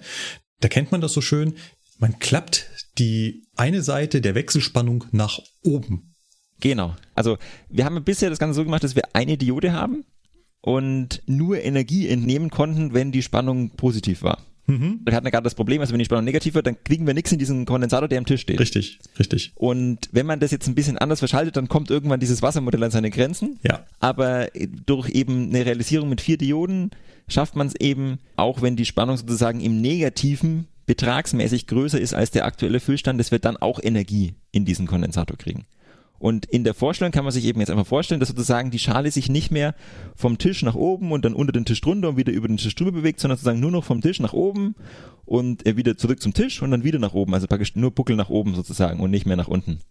Gut, um das ganz kurz zusammenzufassen. Ich verbaue also einen Brückengleichrichter aus unseren vier Dioden, die nichts weiter macht als meine Wechselspannung aus der Oberleitung, beziehungsweise Schrägstrich Transformator, ist ja schon nach unten transformiert, in eine sehr pulsartig arbeitende Gleichspannung umzuwandeln und sie dann in den Eimer zu schütten, sprich in unseren Zwischenkreis und unseren Kondensator. Genau. Ähm, was kommt denn am Ende für eine Spannung raus? Da kommt am Ende raus im Prinzip äh, Netzspannung mal Wurzel 2. Also wenn ich aus dem Trafo da die 1500 Volt rausnehme, dann kommt auf der anderen Seite im Prinzip die 1500 Volt genauso raus, nur jetzt im Prinzip Wurzel 2, weil ich jetzt nicht mehr mit diesem Effektivwert rechnen muss, weil ich aus der Wechselspannung in die Gleichspannung gegangen bin. Ja, genau. Also ich meine, 1500 mal Wurzel 2 ist 2100. Und wenn du dann eben sagst, 2100 ist praktisch der Maximalwert und dann schwingt es ein bisschen unter und dann kommen da ungefähr 2000 Volt raus. Also die Spannung im Zwischenkreis ist nicht geregelt. Zumindest nicht beim Betriebsmodus fahren. Gut. Jetzt sind wir in unserem Zwischenkreis, in unserem Eimer. In dem haben wir pulsierende Gleichspannung, die wir durch unseren Kondensator, sprich unseren Eimer, versuchen zu glätten. Aber wir haben ja eigentlich Drehstrommotoren. Wie kommen wir denn jetzt zu unserem regelbaren Drehstrom? Genau, das Ganze ist jetzt noch ein bisschen komplizierter. Damit wir nicht gleich kompliziert einsteigen, würde ich erstmal anfangen, wie können wir aus so einem Zwischenkreis Eimer einen Gleichstrommotor regeln. Wenn wir das nämlich verstanden haben, dann ist der Weg zum Drehstrommotor gar nicht mehr so weit. Und das wäre jetzt also zum Beispiel auch die Technik, die in Straßenbahnen, U-Bahnen und so weiter eingebaut ist. Cool. Das heißt, wir haben jetzt einen Zwischenkreis und aus diesem wollen wir jetzt eben sozusagen einen Motor steuern. Der Punkt ist, wir haben in diesem Eimer ja eine Spannung, die Größenordnung 2000 Volt ist. Mhm. Und wenn ich jetzt diese 2000 Volt an meine elektrische Maschine anlegen würde, dann würde die relativ schnell laufen, weil die Spannung ist proportional zur Drehzahl. Das heißt, viel Spannung würde viel Drehzahl bedeuten. Deswegen fangen wir jetzt an, das Ganze im Prinzip zu dimmen. Das heißt, in Dimmer, ich weiß nicht, inwiefern ihr das kennt, oder bei LEDs als Pulsweitenmodulation ist es im Prinzip so, ich schalte jetzt nicht dauerhaft meine Zwischenkreisspannung von 2000 Volt an den Motor, sondern ich schalte nur ganz kurz meine Zwischenkreisspannung von 2000 Volt an den Motor und dann eine gewisse Zeit nicht. Das heißt, ich reduziere sozusagen den Mittelwert. Ich lege praktisch Spannung an, dann lege ich wieder keine Spannung an. Okay, Ganz einfach. Ich, ich stelle mir vor, wie ich hier in meinem Wohnzimmer meine Lampe dimme. Genau. Ich stelle mir einen Helferling ein und der geht an den Lichtschalter und bitte stellt den immer an, aus, an, aus, an, aus. Und wenn er das schnell genug macht, dann führt das dazu, dass mein träges Auge das als dunkler wahrnimmt. Genau. Und dann habe ich gedimmt. Genau. Und so ist es zum Beispiel auch bei LEDs, macht man das oder auch zum Beispiel bei den LED-Displays und so weiter wird genauso gedimmt. Und da kann man sich das auch ganz schön vorstellen, wenn ich 2000 Volt im Zwischenkreis habe und ich schalte 50% der Zeit an und 50% der Zeit aus, dann habe ich im Mittel 1000 Volt an meinem Motor. Das ist ja einfach. Genau. Und wir bauen da jetzt Schalter ein, die wir per Softwareansteuerung nach unserem Willen schalten können. Genau, ich will sie ja regeln. Ich will ja sagen können, wie lange sie eingeschaltet sein sollen und wie lange sie ausgeschaltet sein sollen. Genau. Und jetzt haben wir praktisch eben genau auf diese Art und Weise kann ich jetzt also meine Spannung reduzieren. Das heißt, ich kann einfach den Mittelwert sozusagen der Spannung niedriger einstellen.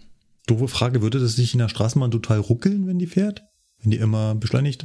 Nicht beschleunigt, beschleunigt, nicht beschleunigt, beschleunigt? Es ist so, wir reden in der Straßenbahn von Schaltfrequenzen in der Größenordnung 800 Hertz bis Kilohertz. Das heißt, wir würden theoretisch 1000 Mal in der Sekunde oder eventuell dann auch mal mehrfach 1000 Mal in der Sekunde eben Drehmoment aufschalten, Drehmoment wieder abschalten. Das führt dazu, dass dieses Ruckeln sehr hochfrequent ist im Verhältnis und die Trägheit von dem ganzen System, also von dem Motor, der sich dreht, von dem Fahrzeug, das sich bewegt, ist so groß, dass ähm, wir das nicht spüren würden. Ah, okay. Und dann gibt's noch eine zweite Komponente und das ist eben das Bauteil, das ich jetzt an der Stelle auch gerne noch erklären würde. Und das ist eben die Induktivität oder Spule. Und diese Induktivität oder Spule ist ein Bauteil, das uns nochmal hilft, damit unser Strom nicht sich so arg ändert. Oh, das, das klingt spannend. Also eine Spule kennt jeder. Das ist einfach aufgewickelter Draht. Genau. In der Regel noch um irgendwas rumgewickelt, was irgendwie so Eisenferritmaterial, also irgendwelche magnetischen Materialien sind. So, wie verhält sich eine Induktivität? Eine Induktivität ist so etwas wie ein Wasserrad, das in unserem Wasserkreislauf ist, mit einer Schwungmasse. Das heißt, wir haben an diesem Wasserrad hängt jetzt nicht irgendeine Last, irgendeine, ist nicht irgendeine Lampe oder irgendwas, was Energie diesem System entnimmt, sondern ist nur eine Komponente, die Energie sozusagen in die Schwungmasse aufnimmt, aber die Energie bleibt praktisch in dieser Schwungmasse drin. Das heißt, nehmen wir einfach mal ein Beispiel. Wir haben unsere Wasserschalen, unsere beiden, die stehen jetzt beide am Tisch. Und äh, jetzt baue ich eben dazwischen meine Induktivität, also mein Schwungrad ein sozusagen. Und jetzt tue ich eine von beiden Wasserschalen eben nach oben halten. Jetzt ist es ja so, das Schwungrad steht. Das heißt, es kann ja erstmal kein Wasser fließen, aber jetzt gibt's da einen Druck, der dafür sorgt, dass das Schwungrad langsam anfängt zu laufen. Das heißt, dieser Druck, der eben an diesem Schwungrad anliegt, wird dazu führen, dass es langsam anfängt zu laufen und immer schneller und immer schneller wird. Das heißt, es kann immer mehr und immer mehr und immer mehr Wasser fließen. Mhm. Und wenn ich jetzt plötzlich die Schale, die ich jetzt gerade oberhalb des Tisches gehalten hatte, wenn ich diese Schale jetzt wieder auf den Tisch stelle, dann wird dieses Schwungrad natürlich weiterlaufen. Ja. Und wenn wir da jetzt Verluste annehmen, dann würde natürlich das Schwungrad mit der Zeit immer langsamer werden. Mhm. Wenn ich jetzt die Schale wieder hochhebe, dann würde das Schwungrad wieder schneller werden. Mhm. Und genau das ist das Verhalten von der Induktivität. Und wenn ich mir jetzt genau vorstelle, dass ich in diese Schaltung, die wir gerade hatten, in unseren Dimmer, eine Induktivität einbaue, dann führt es jetzt dazu, dass ich, wenn ich zum ersten Mal einschalte, wird nicht schlagartig Strom fließen, sondern der Strom wird erstmal langsam mehr werden. Weil sich die Spule quasi selbst dagegen wehrt. Genau, Sie wehrt sich dagegen am Anfang noch, dass da Strom durchfließt. Genau. Und wenn ich jetzt ausschalte, dann wird der Strom weiterfließen. Jetzt habe ich gerade gesagt, wenn der Schalter aus ist, dann nehmen wir an, als wäre da einfach nichts, als wäre da einfach offene Klemmen. Das stimmt dann natürlich nicht ganz, sondern wir haben an der Stelle auch wieder Dioden eingebaut. Das heißt, der Strom kann über eine Diode weiterfließen. Das Ganze läuft am Ende so. Ich habe einen Schalter, mit dem kann ich meinen Antrieb, bei dem die Spule jetzt in Serie hängt, auf die Spannung vom Zwischenkreis hängen. Dann habe ich eben die 2000 Volt. Und was ich jetzt mache, ist, dass ich diese Verbindung zu den 2000 Volt aufmache, aber gleichzeitig eine Verbindung zur Masse herstelle. Das heißt, ich schalte den vorderen nicht in die Luft, sondern ich schalte ihn auf Masse. Das heißt, der Strom kann jetzt weiterfließen sozusagen über die Schale am Boden, wie es gerade eben auch war. Mhm. Und dann fließt praktisch der Strom sozusagen weiter. Treibt weiterhin meinen Motor an. Genau. Und wenn ich dann eben wieder äh, Spannung aufschalte, dann kann ich wieder, schiebe ich wieder Energie in dieses System nach. Und das führt jetzt dazu, dass mein Drehmoment Ripple, also genau das Geruckele, das wir vorhin ja hatten, Mhm. nicht mehr so groß ist wie vorher. Könnte das ein Kondensator nicht auch genauso machen? Also, wir haben doch vorhin auch gesagt, der Kondensator könnte die Energie speichern. Würde das hier nicht auch funktionieren? Ja, ein Kondensator kann Spannung speichern Ja. und die Induktivität speichert Strom. Und was wir an der Stelle gerade brauchen, ist, wir wollen Strom speichern. Kondensator und Spule sind im Prinzip die einzigen beiden Energiespeicher, die wir in der Elektrotechnik haben. Mhm. Und das eine speichert Spannung, das andere speichert Strom und die haben beide für sich ihre sinnvollen Anwendungsbereiche. Hm. Okay. Und in dem Fall wollen wir ja ein konstantes Drehmoment, eine konstante Kraft haben. Das Mhm. heißt, es macht Sinn, eine Induktivität einzubauen. Und das Problem wäre jetzt, wenn ich da einen Kondensator einbauen würde, mhm. dann würde ich ja mit dem Schalter den Kondensator hart auf 2000 Volt hängen. Mhm. Wenn der Kondensator vorher bei 1000 Volt war, also den Mittelwert von vorhin, Mhm. Wir hätten schlagartig eine Verbindung. Das heißt, wir würden einen extrem großen Strom kriegen, der sozusagen diesen Kondensator auf die 2000 Volt auffüllt. Ja. Und diese Ströme wären absolut gigantisch. Also wir kämen hier in Größenordnungen, die einfach für kein Bauteil mehr gesund sind. Deswegen, Kondensatoren hart schalten ist etwas, was ganz gefährlich ist in der Elektronik. Ah, okay. Das versuchen wir Ja. tunlichst zu vermeiden. ja. Deswegen bauen wir eine Induktivität ein. Und nach dieser Induktivität, da könnte ich dann wieder einen Kondensator einbauen, weil die Induktivität würde ja dafür sorgen, dass es keinen Strompuls mehr geben kann. Mhm. Genau. Okay. Aber diesen Kondensator brauchen wir nicht einbauen, weil wir haben da eine Maschine hinten dran und diese Maschine kann mit diesen Spannungssprüngen zurechtkommen. Okay. Dann versuche ich das mal ganz kurz nochmal zusammenzufassen. Ja. Wir haben also aus unserem pulsierenden Gleichstrom im Zwischenkreis jetzt mit Hilfe eines Schalters, den wir ständig an- und ausschalten, eine niedrigere Spannung rausgeregelt. Genau. Und haben somit die Leistung, die mein Elektromotor abgibt, regulieren können. Genau. Jetzt wollten wir doch aber eigentlich Drehstrom haben. Genau. Drehstrom heißt jetzt, oder machen wir erst noch eine kleine Zwischenstufe, wir machen erstmal Wechselstrom. Ja. Wechselstrom würde jetzt heißen, ich habe ja gerade gesagt, wenn wir zum Beispiel 50% einschalten, dann haben wir 50% der Spannung. Genau. Wenn ich jetzt sage, ich schalte am Anfang eben ganz kurz ein, so ein, zwei Prozent, dann habe ich relativ wenig Spannung. Und wenn ich jetzt diese Einschaltzeit immer weiter vergrößere, dann kann ich die Spannung immer weiter vergrößern. Mhm. Und wenn ich dann irgendwann sage, ach, jetzt bin ich ja bei meinem, bei meinem Peak angekommen, von meinem Sinus sozusagen, jetzt will ich wieder weniger Spannung, kann ich einfach sagen, ich will immer wieder, wieder immer weniger Spannung haben. Das heißt, ich kann sozusagen jetzt nicht einfach einen konstanten Wert dauernd vorgeben, sondern ich kann diesen Wert sozusagen über der Zeit anpassen. Und damit kann ich einen Sinus stellen, zum Beispiel. Das sieht dann so ein bisschen treppchenartig aus, ne? Genau. Mhm. Also es sind sehr grobe Treppen. Also das ist im Mittel ein Sinus irgendwo, aber also es ist schon ein sehr zackiger Sinus.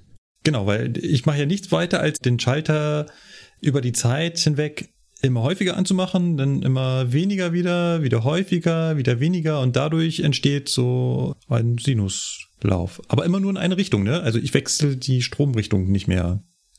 Die Stromrichtung, also vom Zwischenkreis fließt der Strom immer in eine Richtung. Und in der Art und Weise, wie wir es jetzt gerade haben, kann ich nur einen Sinus in einer positiven Halbwelle. Genau, genau. Also kann ich nur eine positive Spannung stellen. Ja. Diese negative wollen wir ja auch hinbekommen. Jetzt haben wir aber gar keine negative Spannung. Da muss es ja noch irgendeinen Trick geben. Genau. Und der Trick ist jetzt eben, dass wir den zweiten Motoranschluss, den wir bisher einfach auf Ground-Niveau, also auf äh, 0 Volt auf Tischniveau hatten, dass wir diesen Anschluss auch wieder an einen Schalter hängen. Und für die Vorstellung ist es jetzt deutlich einfacher, wenn wir uns da Wechselschalter vorstellen. Das heißt, wir haben praktisch also den einen Motoranschluss, den wir bisher auch hatten, den wir sozusagen immer nach Plus hängen konnten. Wir bauen da jetzt einen Wechselschalter ein, dass wir den sozusagen nach Plus hängen können oder eben auch nach Ground, also nach Null. Ja. Genau, das heißt, ich kann praktisch jetzt den vorderen Anschluss, also den, den ersten Anschluss vom Motor, kann ich eben nach Plus und nach Null hängen und ich kann den hinteren Anschluss vom Motor jetzt auch nach Plus oder nach Null hängen. Und wenn ich jetzt eben den vorderen, den wir bisher immer angefasst hatten, auf Null hängen und den hinteren nach Plus, dann habe ich es eben genau geschafft, dass die Spannung am Motor jetzt in die andere Richtung zeigt. Ja.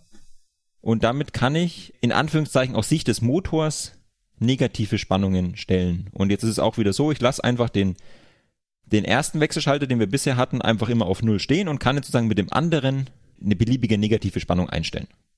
Der Trick ist total genial. Also ich will ja nicht unbedingt eine negative Spannung haben. Ich will ja nur erreichen, dass die Spannung am Motor umgedreht ist. Ja, und der, naja, ich hol den einfach um. Ich vertausche die. Genau. So, wir sind ja eigentlich immer noch bei einem Wechselstrommotor. Genau. Jetzt ist ja der Gag, dass ein Drehstrommotor, den kann man sich ja im Prinzip vorstellen wie ein Wechselstrommotor nur mit drei Phasen, die gesteuert werden müssen. Das ich heißt, ich brauche drei Sinusverläufe, die halt nicht gleichzeitig laufen, sondern die in sich verschoben sind. Der Profi spricht von Phasen verschoben. Und jetzt kann man sich natürlich einfach sagen, naja, dann verbaue ich das Ding halt dreimal und dann habe ich drei mal so eine Phase, oder? Im Prinzip ist es genau das, nur dass man, wenn man das Ganze dann noch ein bisschen vereinfacht, man hat ja nur drei Anschlüsse, dass man sogar wirklich nur mit drei von diesen Wechselschaltern hinkommt. Dass man einfach an jedem von diesen Motoranschlüssen den Wechselschalter hinbaut und dann kann man eben damit den Drehstrommotor praktisch steuern. Das heißt, es ist nochmal ein Vorteil, dass ich zwar trotz drei Anschlüssen das Ganze nicht mal drei, sondern eigentlich nur mal drei halbe brauche. Ja. Und spätestens bei drei halbe machen wir Schluss. Und jetzt hast du dabei ganz viele Bauchschmerzen, hast du. Äh, nee, das geht schon, das passt schon. Also du hast jetzt nicht bei den anderthalb Litern Bier Bauchschmerzen, sondern du hast gesagt, der Leistungselektroniker würde jetzt sagen, oh, da fehlt aber noch was. Das musst du jetzt unbedingt noch loswerden. Genau, also im Prinzip haben wir vorhin ja ähm, mit einem Schalter angefangen, haben eine Induktivität in Serie dieses Schalters gesetzt und haben dann diesen Schalter ausgeschalten. Jetzt haben wir vorhin gesagt, eine Induktivität, wenn da ein Strom geflossen ist, die will unbedingt, dass dieser Strom weiterfließt. Und dementsprechend muss man als Leistungselektroniker, das wird einem eingeimpft, immer, wenn man eine Induktivität irgendwo einbaut, dafür sorgen, dass dieser Strom, der da weiterfließt, irgendeinen Freilauffahrt hat. Das heißt, typischerweise würde man da eine Freilaufdiode einbauen und äh, wir als Leistungselektroniker sind eben, haben eben eingeimpft bekommen, eine Induktivität ohne Freilaufdiode geht einfach gar nicht. Das ist sozusagen die Todsünde des Leistungselektronikers. Aber der Einfachheit halber haben wir die jetzt mal aus der Erklärung rausgelassen. Es ist wirklich sehr schön, wenn man sich das mit diesen Wechselschaltern vorstellt. Da habe sogar ich das verstanden.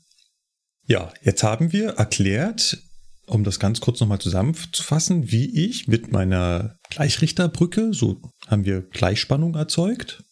Die haben wir mit unserem Zwischenkreis, ihr erinnert euch, dem Kondensator geglättet und haben jetzt mit unseren Wechselschaltern daraus wieder zwar stufig, aber eine pulsierende Wechselspannung gemacht für den Drehstrommotor, drei pulsierende Wechselspannung.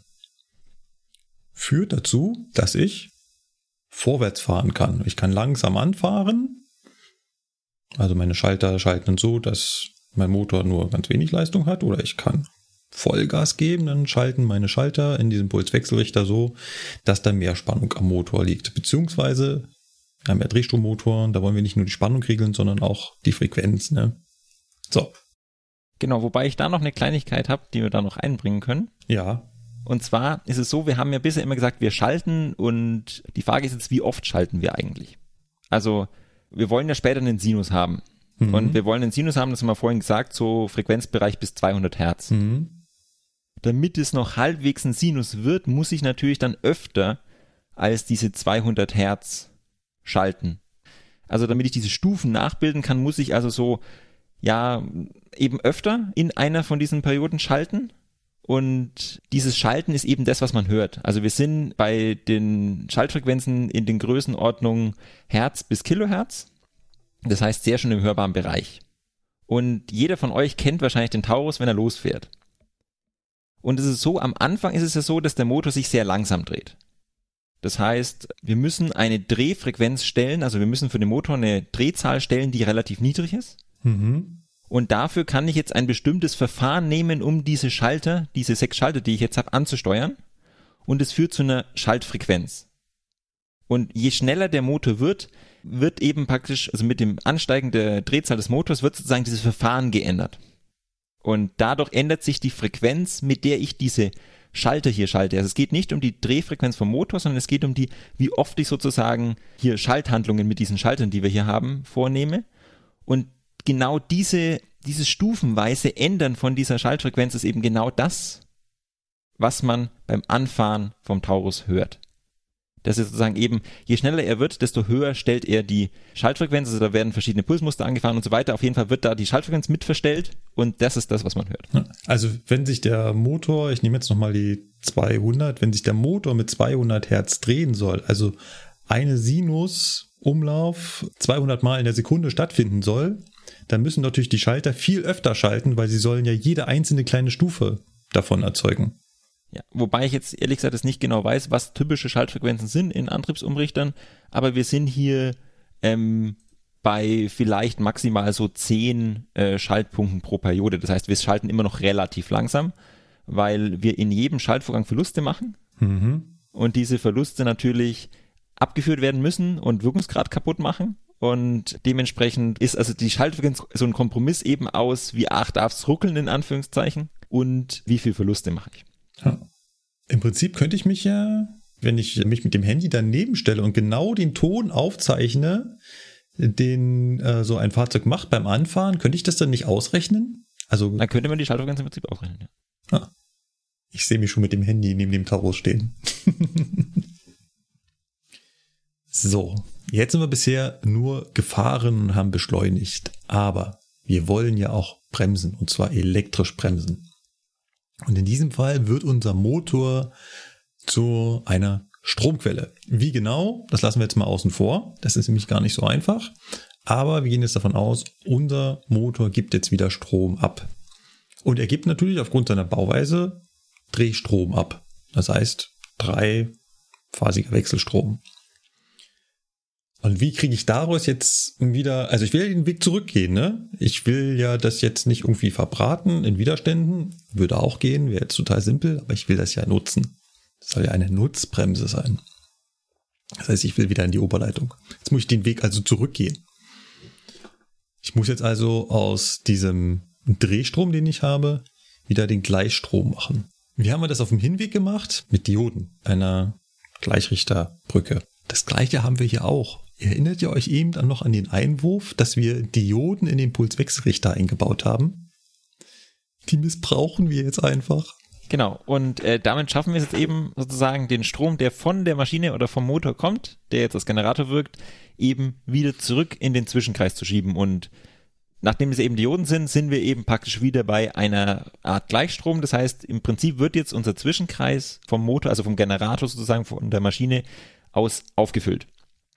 Und was wir jetzt machen müssen ist, wir müssen aus diesem Zwischenkreis, wo ja jetzt Gleichspannung wieder drin ist, irgendwie zurück ins Netz, also in die Wechselspannung. Und deswegen bauen wir jetzt in unseren 4QS das gleiche ein, was wir gerade für unseren Antrieb für unseren Wechselstrommotor uns überlegt hatten. Das heißt, wir bauen hier zwei Umschalter ein und hängen praktisch jetzt diese Umschalter mit einer Induktivität in Serie eben an die beiden Wechselspannungsanschlüsse von unserem Transformator. Und jetzt machen diese Schalter nichts weiter als das, was wir eben beim Pulswechselrichter auch gemacht haben. Immer so einschalten, ausschalten, einschalten, ausschalten, um diese Sinusform nachzubilden. Genau. Und das Ganze lässt sich mit Wechselstrom relativ kompliziert erklären. Dementsprechend werde ich das Ganze jetzt erstmal versuchen für Gleichstrom zu erklären, also für Straßenbahnen zum Beispiel. In der Straßenbahn ist es so, wir haben eine Oberleitungsspannung von ungefähr so 680, 700 Volt ungefähr. Und ähm, wenn ich jetzt eben da viel Strom ziehe, dann wird die Spannung in der Oberleitung abfallen. Das heißt, die Spannung sinkt ein bisschen. Wenn ich jetzt aber Spannung oder Energie zurück in dieses Netz schieben will, dann muss ich mit der Spannung ein bisschen höher gehen als die Spannung, die aktuell in dem Netz ist. Das heißt, sagen wir ein Beispiel, wir haben eben die 700 Volt, die sind gerade in der Oberleitung. Also die kommen gerade praktisch von der Einspeisestation. Wenn ich jetzt aber 720 Volt zum Beispiel eben an die Oberleitung anlege, dann wird das dazu führen, dass ein Strom von meinem Gerät sozusagen in dieses Netz reinfließen wird. Das heißt, ich kann über die Höhe der Spannung einstellen, wie viel Energie ich sozusagen zurück ins Netz schiebe. Und bei Wechselspannung ist das Ganze jetzt ein kleines bisschen komplizierter, weil es ändert sich ja immer alles. Das heißt, ich muss jetzt eine Wechselspannung stellen, die auch wieder im Vergleich zu der Wechselspannung, die vom Netz eben kommt, passt. Das heißt, wenn ich sage, ich will Energie ins Netz zurückschieben, dann muss ich sozusagen eine etwas größere Wechselspannung stellen als die, die im Netz anliegt, damit der Strom sozusagen ins Netz zurückfließt. Muss aber die gleiche Sinusschwingung mitmachen dabei. Genau, die gleiche Sinusschwingung. Das Problem ist jetzt aber, dass es in Wechselstromnetzen so etwas gibt, das nennt sich Blindleistung. Und Blindleistung ist etwas, was wir bisher noch nicht erklärt haben und was ich auch nicht erklären will, weil das ist wirklich nicht ganz, äh, das ist relativ kompliziert. Das ist der fortgeschrittene Kurs im Elektrotechnikstudium. Genau, also es ist, ist schon, also gerade in, in, in so größeren Komplexnetzen ist Blindleistung ein, ein, ein, ein sehr interessantes Thema auf jeden Fall. Und diese Sinusspannung, die ich da eben stelle, kann ich ja sozusagen, also die Amplitude, also die Höhe der Spannung und ich kann auch die Phasenlage relativ zu der Spannung, die von der Oberleitung her kommt, die kann ich ja sozusagen auch einstellen mit meinem 4QS, indem ich einfach entsprechend richtig schalte. Und über diese beiden Faktoren kann ich jetzt eben dafür sorgen, dass die entsprechende Energie, die ich eben habe, ins Netz zurückgespeist wird. Und gerade weil ich eben nicht nur eben die Wirkleistung, also die Energie, die ich beziehe, sondern eben auch diese ganze Blindleistung mitstellen können muss, heißt dieses Gerät, das wir da haben, vier Quadrantensteller. Das heißt, ich kann sowohl Wirkleistung, also Energie aus dem Netz aufnehmen und abgeben, das ist praktisch Fahren und Bremsen, als auch Blindleistung aus dem Netz aufnehmen und abgeben. Und äh, genau das ist der Grund, warum das Ding am Ende vier Quadrantensteller heißt. Okay, also uns als Eisenbahner erklärt man immer, ja, man kann vorwärts fahren und rückwärts fahren und vorwärts bremsen und rückwärts bremsen. Genau, und das ist im Prinzip eigentlich mehr oder weniger das Gleiche. Jetzt bin ich aber an einer Stelle noch nicht ganz mitgekommen. Warum das Ding jetzt wirklich vier Quadrantensteller heißt. Und vielleicht liegt das an meiner naiven Vorstellung aus meinem weit, weit zurückliegenden Physikunterricht, dass der Strom immer der Spannung folgt. Und ich befürchte, damit komme ich jetzt hier nicht mehr weiter. Genau, bei elektrischen Maschinen ist es eben so, dass Strom und Spannung nicht in die gleiche Richtung zeigen müssen. Schauen wir uns das Beispiel einfach mal eben nicht einen Vier-Quadrantensteller, sondern nur einen Zwei-Quadrantensteller an und da gäbe es ein schönes Beispiel, das wäre der Kran. Wenn ich mir den Kran vorstelle, dann ist es so, dass dieser Motor muss sich in beide Richtungen drehen können. Also die, die Winde, der, Mut, der Motor von der Winde. Genau, also es geht praktisch um die, um die, um die Seilwinde vom Kran, muss sich in beide Richtungen drehen können. Ich muss praktisch sozusagen äh, den Haken sozusagen eben rauf und runter bewegen können. Aber der Haken wird ja durch die Gewichtskraft immer nach unten gezogen. Das heißt, ich muss als Kraft immer nur dagegen halten. Das heißt, egal ob ich mit diesem Motor die Last jetzt hochhebe oder runterlasse, ich muss immer eine Kraft in die gleiche Richtung aufbringen. Das heißt, der Strom fließt, egal ob ich den Kran rauf oder runter fahren lasse, immer in die gleiche Richtung. Und das heißt, ich brauche eben nur zwei Quadranten, das heißt positive und negative Spannung, aber für den Strom brauche ich immer nur ein Vorzeichen. Das ist, ich pole zwar den Motor um über meine Umschalter, Ja, aber der Strom fließt trotzdem die ganze Zeit in dieselbe Richtung, weil die Erdanziehungskraft an dem zieht, was ich da hochziehen will oder langsam runterlassen will. genau. Faszinierend. So, und das ist jetzt ein Zwei-Quadrantensteller, weil er diese zwei, Bewe also zwei Bewegungen können muss. Genau. Und das Gegenbeispiel sozusagen dazu wäre jetzt zum Beispiel ein Karussell. Ein Karussell, das immer nur vorwärts fährt, aber natürlich in diesem Vorwärtsfahren bremsen und beschleunigen kann. Das heißt, wir müssen, wenn wir losfahren, ist praktisch die Fahrtrichtung vorwärts und der Strom vorwärts, weil wir beschleunigen. Mhm. Also wir stellen uns so ein Kettenkarussell vor, was ich anfangen Genau. will zu drehen. Genau, das heißt am Anfang eben beides positiv, das heißt, wir kriegen einen Moment, das Ding dreht, fängt an sich zu drehen. Ja. Irgendwann will ich aber bremsen. Das heißt, ich will dafür sorgen, dass wir einen Drehmoment in die Gegenrichtung haben, also eine Kraft rückwärts und Ja. deswegen muss ich den Strom umdrehen. Aber die Drehzahl von dem Kettenkarussell ist natürlich immer noch positiv, also es dreht sich immer noch vorwärts. Ja. Dann haben wir eben auch nur zwei Quadranten, das heißt nur positive Spannung, aber Strom in beide Richtungen. Das heißt, also auch wenn ich bremsen will, bleibt die Spannung positiv. Jetzt sind wir bei dem Punkt, wo wir nicht erklären wollten, wie ich mit diesem Motor bremse. Deswegen nehmen wir das mal so hin. Aber der Strom fließt jetzt in die andere Richtung, weil die Kraft ist jetzt plötzlich eine andere. Also ja, es ist halt immer äh, die Trägheit, gegen die ich ankämpfe. Erst die Trägheit, dass ich das Ding ja erst aus dem Stillstand heraus bewegen will. Und jetzt habe ich die Energie da drin schon gespeichert in dieser Drehung. Jetzt will ich abbremsen und jetzt kommt mir der Strom wieder entgegen, obwohl ich die Richtung der Spannung nicht geändert habe. Genau. Und das ist auch ein Zwei-Quadrantensteller. Genau, das ist praktisch sozusagen der andere. Der, der andere Zwei-Quadrantensteller. Und wir in unserer Lok, wir haben einen Vier-Quadrantensteller, weil wir wollen beides können. Wir wollen in beide Richtungen, wie sich unser Motor bewegt, beschleunigen können und bremsen können. Genauso wie man uns das erklärt. Ey, das, ist- das ist der Hammer. Cool. Jetzt habe ich das verstanden. Das ist toll. Jo. Ich hoffe, euch da draußen geht das genauso, dass euch jetzt so ein ganz kleines Aha-Erlebnis kommt und sagt, jetzt weiß ich endlich, warum die das Vier-Quadrantensteller nennen und wie das Ding wirklich funktioniert. Jo, gut. Ja, dann bleibt mir an dieser Stelle nur noch übrig, mich bei dem Moritz ganz herzlich zu bedanken für diesen tiefen, tiefen Einblick in unsere Antriebstechnik. Sehr gerne. Falls ihr noch Fragen habt, immer her damit. Da sind bestimmt noch einige Sachen offen. Wir leiten noch gerne weiter.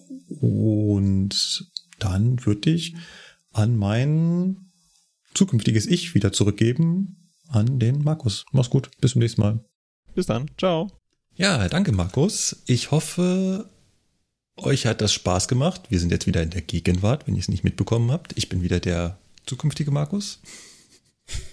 Wir sind auch wieder alle da. Hallo. Genau. Ja, Dzień dobry. Ähm, wie gesagt, ich hoffe, euch hat Spaß gemacht. Ihr habt ein bisschen was verstanden. Mir ist schon ganz klar, und das haben mir auch meine Mitpodcaster schon gesagt, es ist nicht so ganz einfach, dieses Thema durch einen Podcast zu erklären. Wenn man immer nur das Audio hat und nichts Visuelles. Ist vielleicht auch ein bisschen ein Experiment und die Frage, kann man solche komplexen Themen überhaupt in einem Podcast gut erklären? Oder gerät man da an die Grenzen des Mediums? Hm. Nichtsdestotrotz habe ich eigentlich vor, diese kleine Serie fortzusetzen. Sprich, in absehbarer Zeit noch einen weiteren Teil dazu zu machen und wieder einen Teil der Lok sich rauszunehmen und den mal etwas tiefer zu betrachten. Zum Beispiel die Motoren. Finde ich ein persönlich ein unheimlich spannendes äh, Thema. wie unsere Motoren genau funktionieren, wie sie aufgebaut sind, was es da eigentlich für Unterschiede gibt. Wir haben asynchronen Motoren, aber es gibt ja auch synchronen Motoren und sowas. Da würde ich ganz gern äh, tief einsteigen und das so ähnlich gestalten. Mhm. Auch mit dem Versuch, das wieder möglichst einfach zu erklären mit Eimern und Schälchen und Ja. Ja, klingt, klingt erstmal gut. Gut.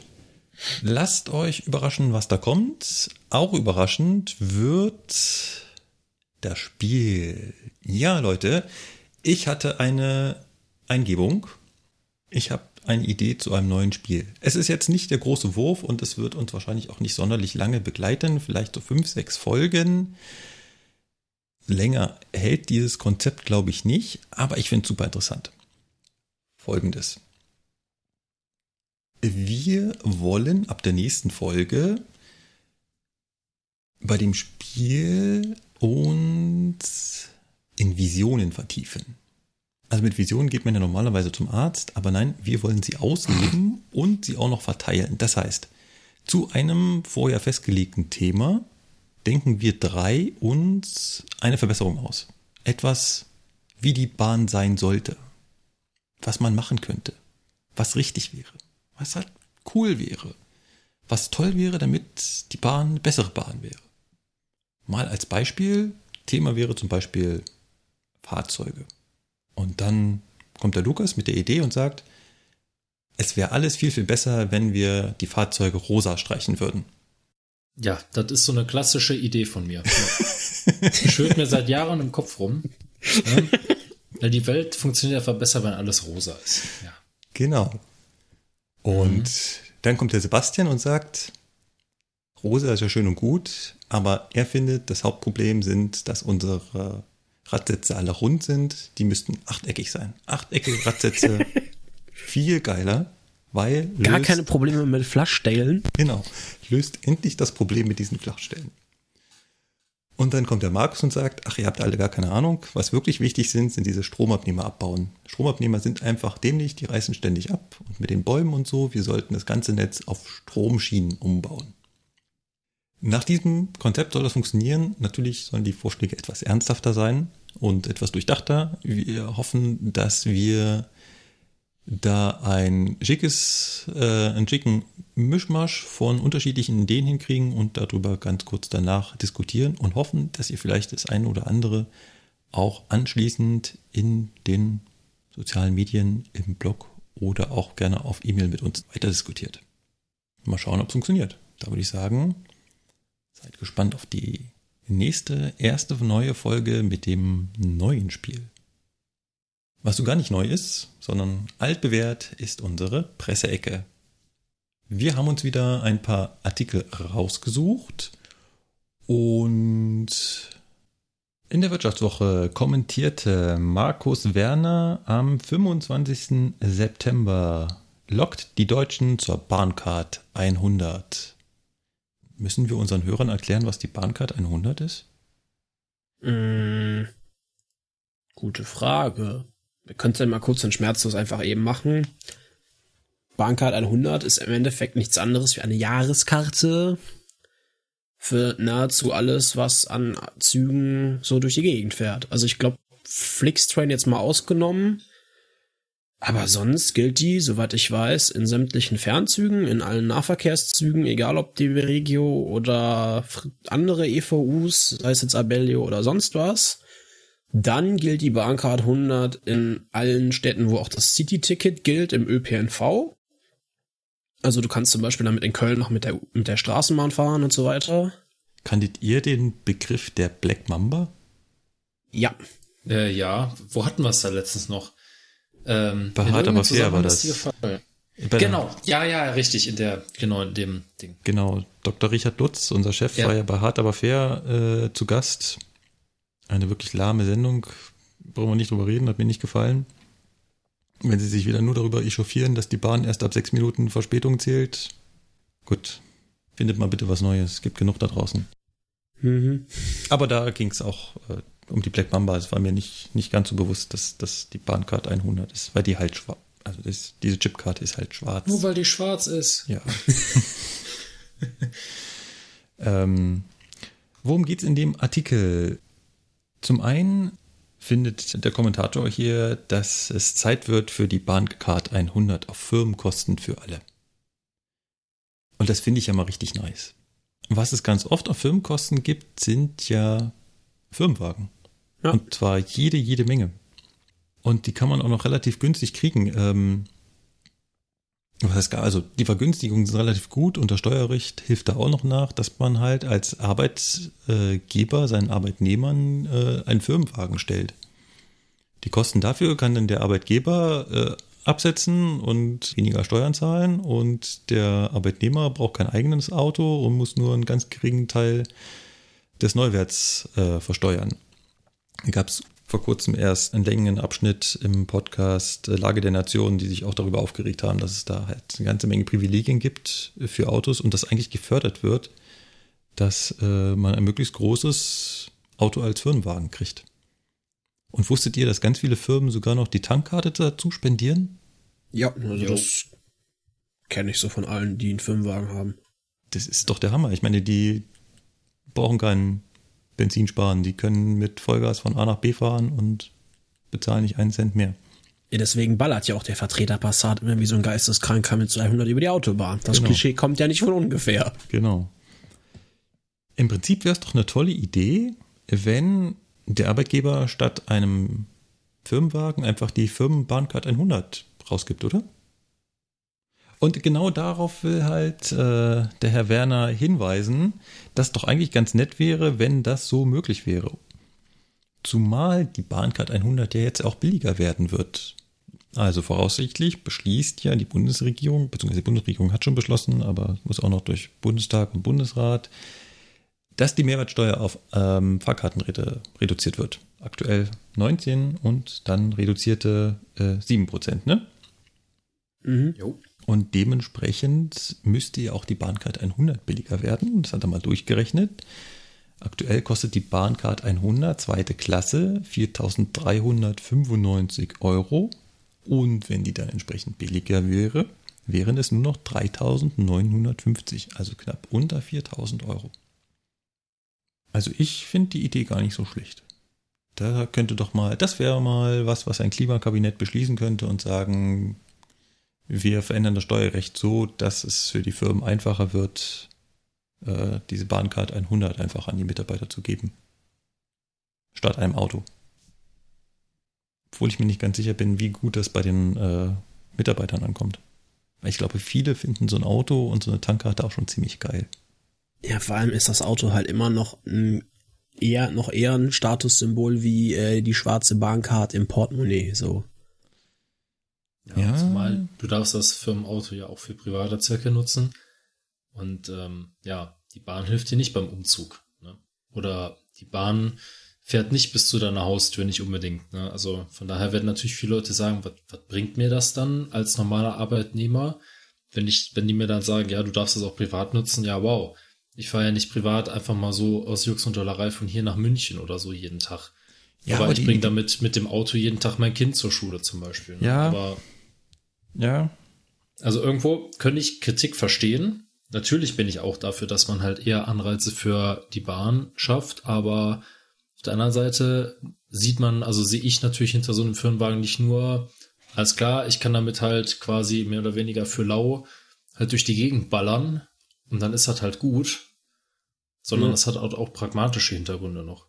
Ja, aber der, der Punkt ist ja genau, dass die Bahncard ja auch diese pragmatischen Hintergründe haben soll.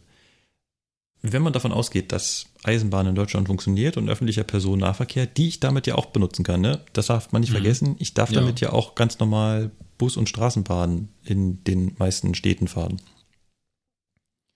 Ähm, dass ich die ja auch tagtäglich dafür benutzen könnte und tagtäglich zum Beispiel damit zur Arbeit pendeln könnte. Statt mit dem Wenn es die Dienstauto. Möglichkeit gibt, macht das Sinn. Ja. Ja, das ist, du sagst es, das ist genau der Punkt. Wenn es die Möglichkeit gibt, ja. Das ist. Also äh, ich, ich stelle das, ich stell das halt selber fest oder mir ist es halt selber schon mal aufgefallen. Die Sache ist halt die, wenn du halt was weiter weg wohnst. Also sagen wir mal zum Beispiel, Arbeitskollegen von mir wohnen an, direkt an der Schnellfahrstrecke Köln-Rhein-Main. Schön da oben im Siebengebirge wohnen die, astrein. Da läuft direkt eine Bahnstrecke lang, super. Das Dumme ist nur, die können da nicht einsteigen. weil ist halt eine Schnellfahrstrecke. Nächster Zusteiger halt ist halt Siegburg. Siegburg ist gute 20 Minuten von da weg, wo die wohnen. Also sagen die sich natürlich, alles klar, ich arbeite halt als Zugbereitsteller im Werk. Was soll der Kram? Ne, bevor ich jetzt äh, irgendwie mit Bus nach Siegburg fahre und von da aus mit der S-Bahn nach Köln und dann in Köln nochmal umsteigen muss, fahre ich lieber die ganze Strecke mit dem Auto. So, und da hatten wir halt letztens auch die Diskussion, ob das Sinn macht und inwieweit sich das äh, kostenmäßig halt irgendwie darstellt und im Vergleich halt ähm, oder im Verhältnis dazu halt der Freizeitverlust durch die längere Fahrzeit mit dem öffentlichen Nahverkehr.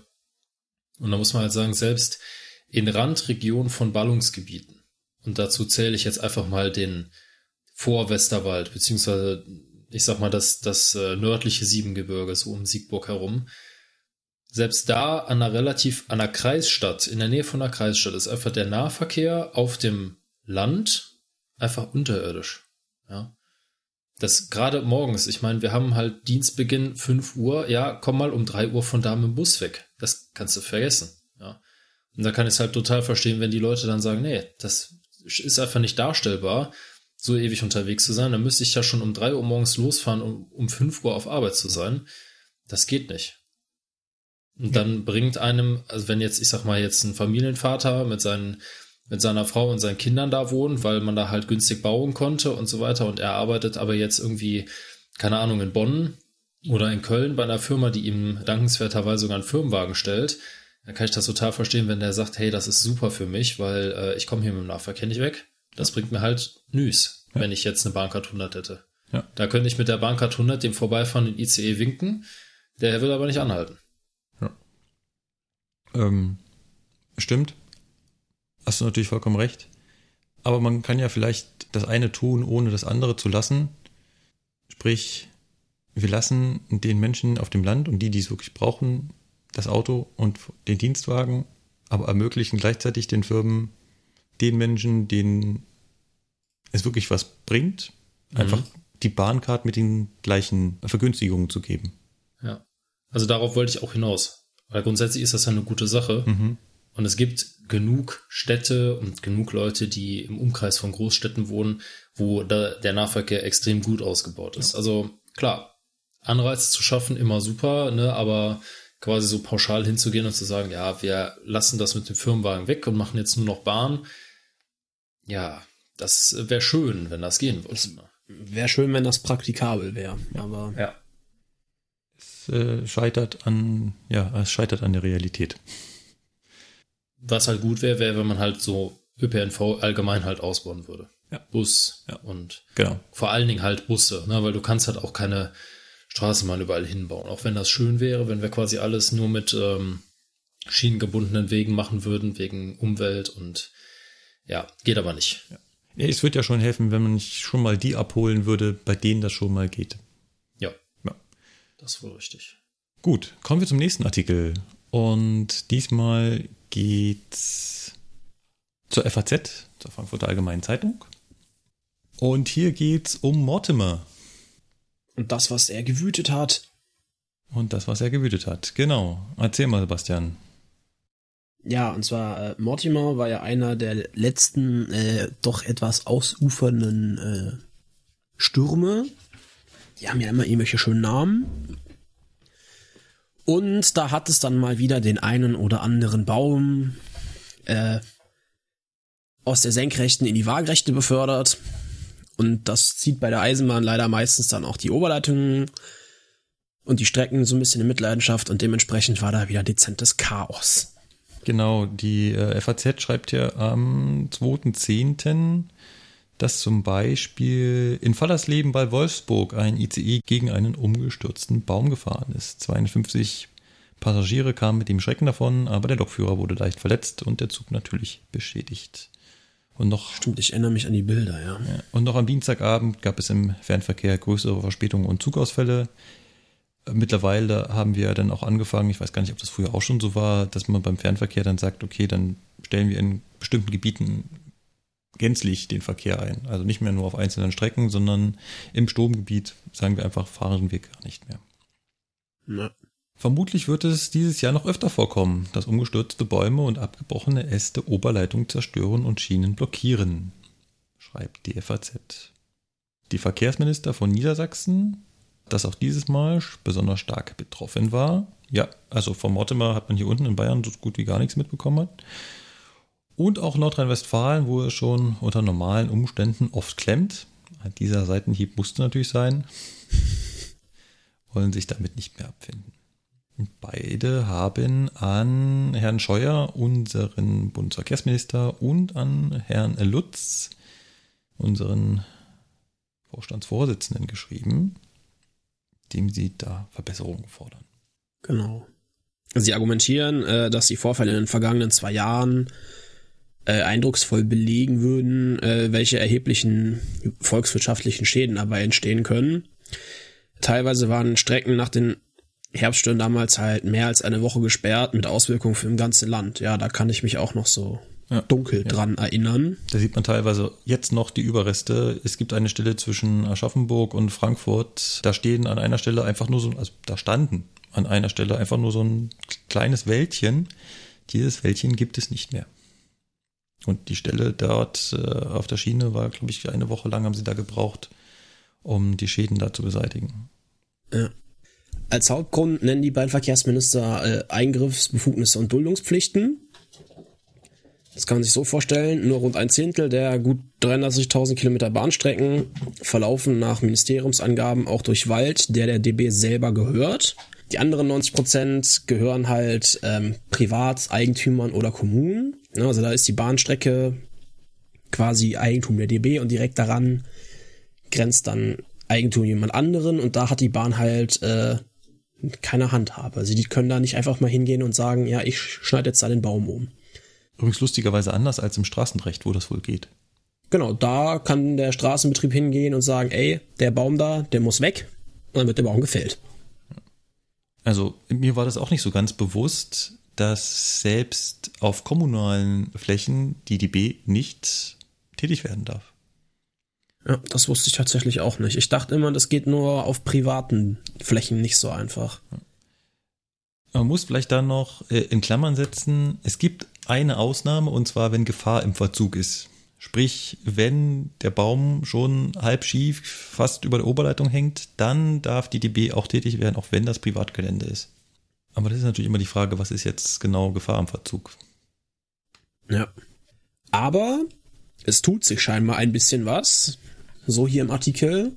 Und zwar auf Drängen äh, der beiden Landesminister wird derzeit ein Referentenentwurf erarbeitet, der eine Ergänzung des Eisenbahnrechts vorsieht. Da soll halt genau dieses Problem angegangen werden, dass im Eisenbahnrecht keinerlei Handlungsmöglichkeiten da sind. Da soll dann eine Duldungspflicht vorgesehen werden. Wenn ich jetzt Duldungspflicht richtig verstehe, dann heißt das quasi, dass die Bahn das schneiden kann und man das dann als Eigentümer dulden muss. Mhm, mh. Falls irgendjemand juristisch bewandert ist und ich habe das falsch erklärt, bitte gerne als Feedback. Ja. Sie sagen aber auch noch, also die beiden Verkehrsminister, dass schon immer mal wieder der Eindruck entsteht, dass die Bahn aus Kostengründen nicht alle Möglichkeiten nutzt.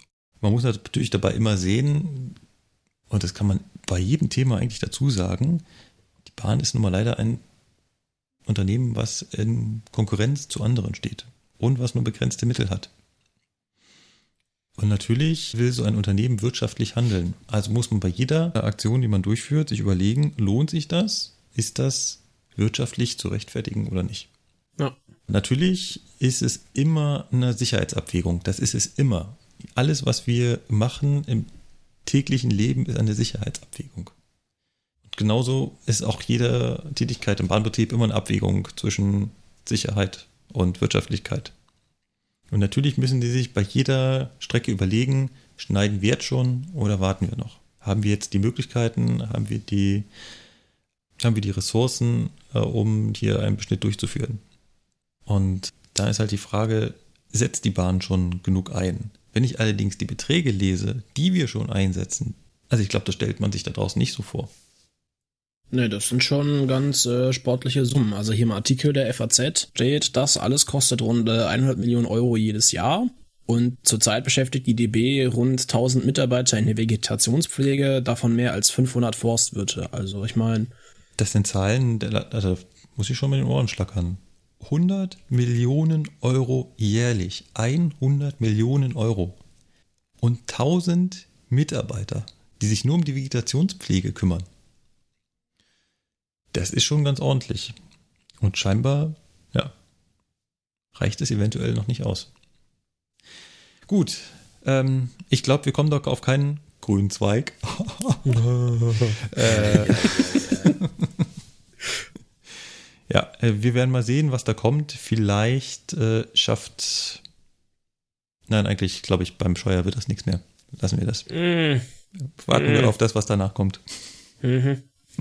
Besser. Genau. Bei uns kommt danach der letzte Artikel. Und das war ein Beitrag im Deutschlandfunk. Und Funk hat den Vorteil, das kann man einspielen, das müssen wir nicht vorlesen. Von daher würde ich an dieser Stelle einfach mal auf den Play-Button drücken. Deutschlandfunk. Forschung aktuell. Zunächst aber zur Deutschen Bahn. Bei der sind technische Störungen ja leider keine Seltenheit. Und eine der wiederkehrenden Ursachen dafür sind Kabelverbindungen, über die Lokomotiven und Waggons wichtige Statusinformationen austauschen. Die Kupplungen für diese Datenkabel sind störanfällig. Und was läge deshalb näher, als sie durch eine Funkverbindung zu ersetzen? Forscher des Deutschen Zentrums für Luft- und Raumfahrt haben das mal getestet und dabei gleich noch weitere Einsatzfelder drahtloser Kommunikation im Schienenverkehr ausgemacht. Details von Simon Schommecker. Der Aachener Westbahnhof besitzt eine weitläufige Gleisanlage. Hier verkehren aber nicht nur Güter- oder Personenzüge. Zwei 300 Meter lange Teilstrecken samt Testfahrzeugen dienen der Forschung. Für eine Gruppe Funktechnikexperten vom Deutschen Zentrum für Luft- und Raumfahrt DLR ist dies die perfekte Versuchsumgebung. Die Wissenschaftler möchten Daten zwischen dem Triebfahrzeug und den Waggons drahtlos übertragen. Aktuell geht das nur mit weit verzweigten Kabelbäumen. Diese münden in einer Steckverbindung am Kuppelmechanismus. 30, 40 Kontakte können das sein. Und die müssen zusammengebracht werden beim Kopplungsvorgang. Und das ist etwas, was auch störanfällig ist, wo es Probleme immer wieder gibt. Erklärt Oliver Heirich vom DLR. Die Zugteile von ICE, Regionalexpress und Co. tauschen eine Menge elektronischer Informationen aus.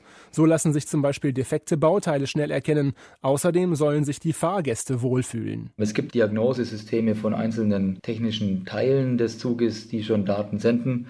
Natürlich Fahrgastinformationen, aber auch WLAN, wenn man an den IC denkt. Diesen hohen Datenfluss wollen die DLR-Wissenschaftler nun sicher per Funk bewerkstelligen im Frequenzband um 60 Gigahertz. Das sind Millimeterwellen, auf denen üblicherweise ein Radar sendet. In Zukunft soll dieses Band insbesondere für Verkehrsanwendungen dienen. Auf der Teststrecke in Aachen haben die Experten mehrere Versuchsreihen mit der Funktechnik durchgeführt. Das sieht so aus, dass man sich eben anguckt unter realen Bedingungen, unter Einbaumaßnahmen, unter Bewegungen im Zugumfeld, wie breiten sich dort die Funkwellen aus? Was gibt es da für Störungen? Was gibt es für Effekte? Auf den Forschungsgleisen konnten die Experten ihre Technik unter verschiedenen Umgebungsbedingungen ausprobieren, erklärt Projektleiter Stefan Sand. Einmal direkt am Bahnsteig, einmal im offenen Feld und zum Beispiel einmal auch in der Nähe von Pflanzen, Gebüschen und was eben auch noch war, neben diesem Testgelände verlaufen auch äh, normale Bahnstrecken, sodass das auch durchaus zum Beispiel Einfluss von der Vorbeifahrt von einem realen Zug oder so auch mit berücksichtigt werden konnte. Das Team fand heraus, Frequenzen zwischen 63 und 64 Gigahertz garantieren eine stabile, störungsfreie Verbindung. Sie eignen sich daher gut für die drahtlose Zug-zu-Zug-Kommunikation.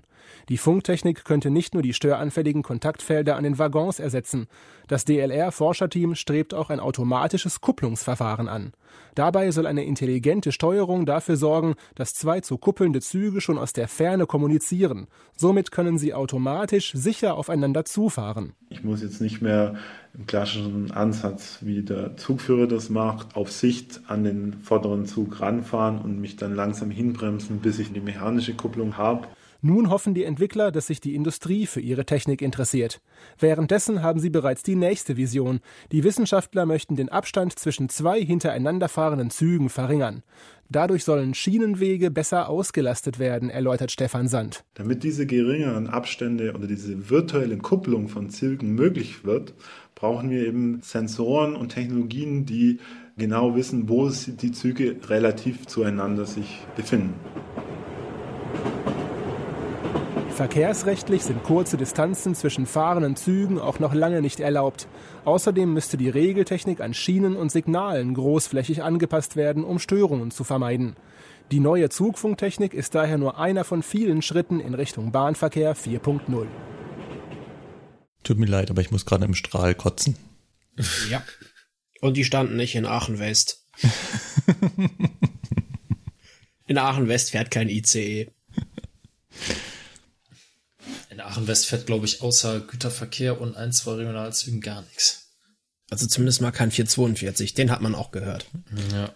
Ganz kurz, ich muss noch äh, äh erklären, dranhängen, warum ich mich gerade so aufrege. Ich hänge mich vor allem an diesem letzten Wort auf. Bahnverkehr 4.0. Mhm. Warum muss immer alles 4.0 sein? Nee, das ist ja ganz neu. Früher war alles 2.0, jetzt sind wir bei 4.0. Ja, früher, also ganz früher war alles mal Next Generation. ja. Dann war NG. alles 2.0. Genau, NG. Oder auch 2000. 2000 gab es ja auch schon. Ja, ja, ja, auf jeden Fall. NG, ey, boah. Ja, also ganz kurz. Ich finde schon den Aufhänger dieses äh, Beitrages falsch. Er fängt ja an, ein Grund für die technischen Probleme im Bahnverkehr, die Kabelverbindungen zwischen Wagen und Triebfahrzeug sind störanfällig. Nee. Habe ich jeden Tag mit zu kämpfen. Katastrophe. Wirklich. Funktioniert nie. Nur so, um es mal aufzuklären, also das ist wirklich nicht das Problem. Ganz kurz. W worum geht's hier? Äh, aber ich kann es ja mir nur herleiten, was sie eigentlich meinen. Wenn man zum Beispiel zwei Regionalzüge kuppelt. Ein 440 und ein 440 habe ich früher öfter gemacht. Dann benutzt man dafür ja eine automatische Kupplung. Kurz Schaku genannt. Scharfenberg-Kupplung. Also eine automatische Kupplung der Firma Scharfenberg. Die hatte da ganz lange ein Patent drauf. Deswegen haben die meisten Züge so eine Scharfenberg-Kupplung. Und weil es schick ist. Ja. Und ähm, früher hatte man ja noch Schraubenkupplung, musste man runter, einhängen, zukurbeln, alle Schläuche miteinander verbinden, die Kabel und so weiter. Heutzutage geht das halt automatisch. Da gibt es einen mechanischen Teil und einen elektrischen.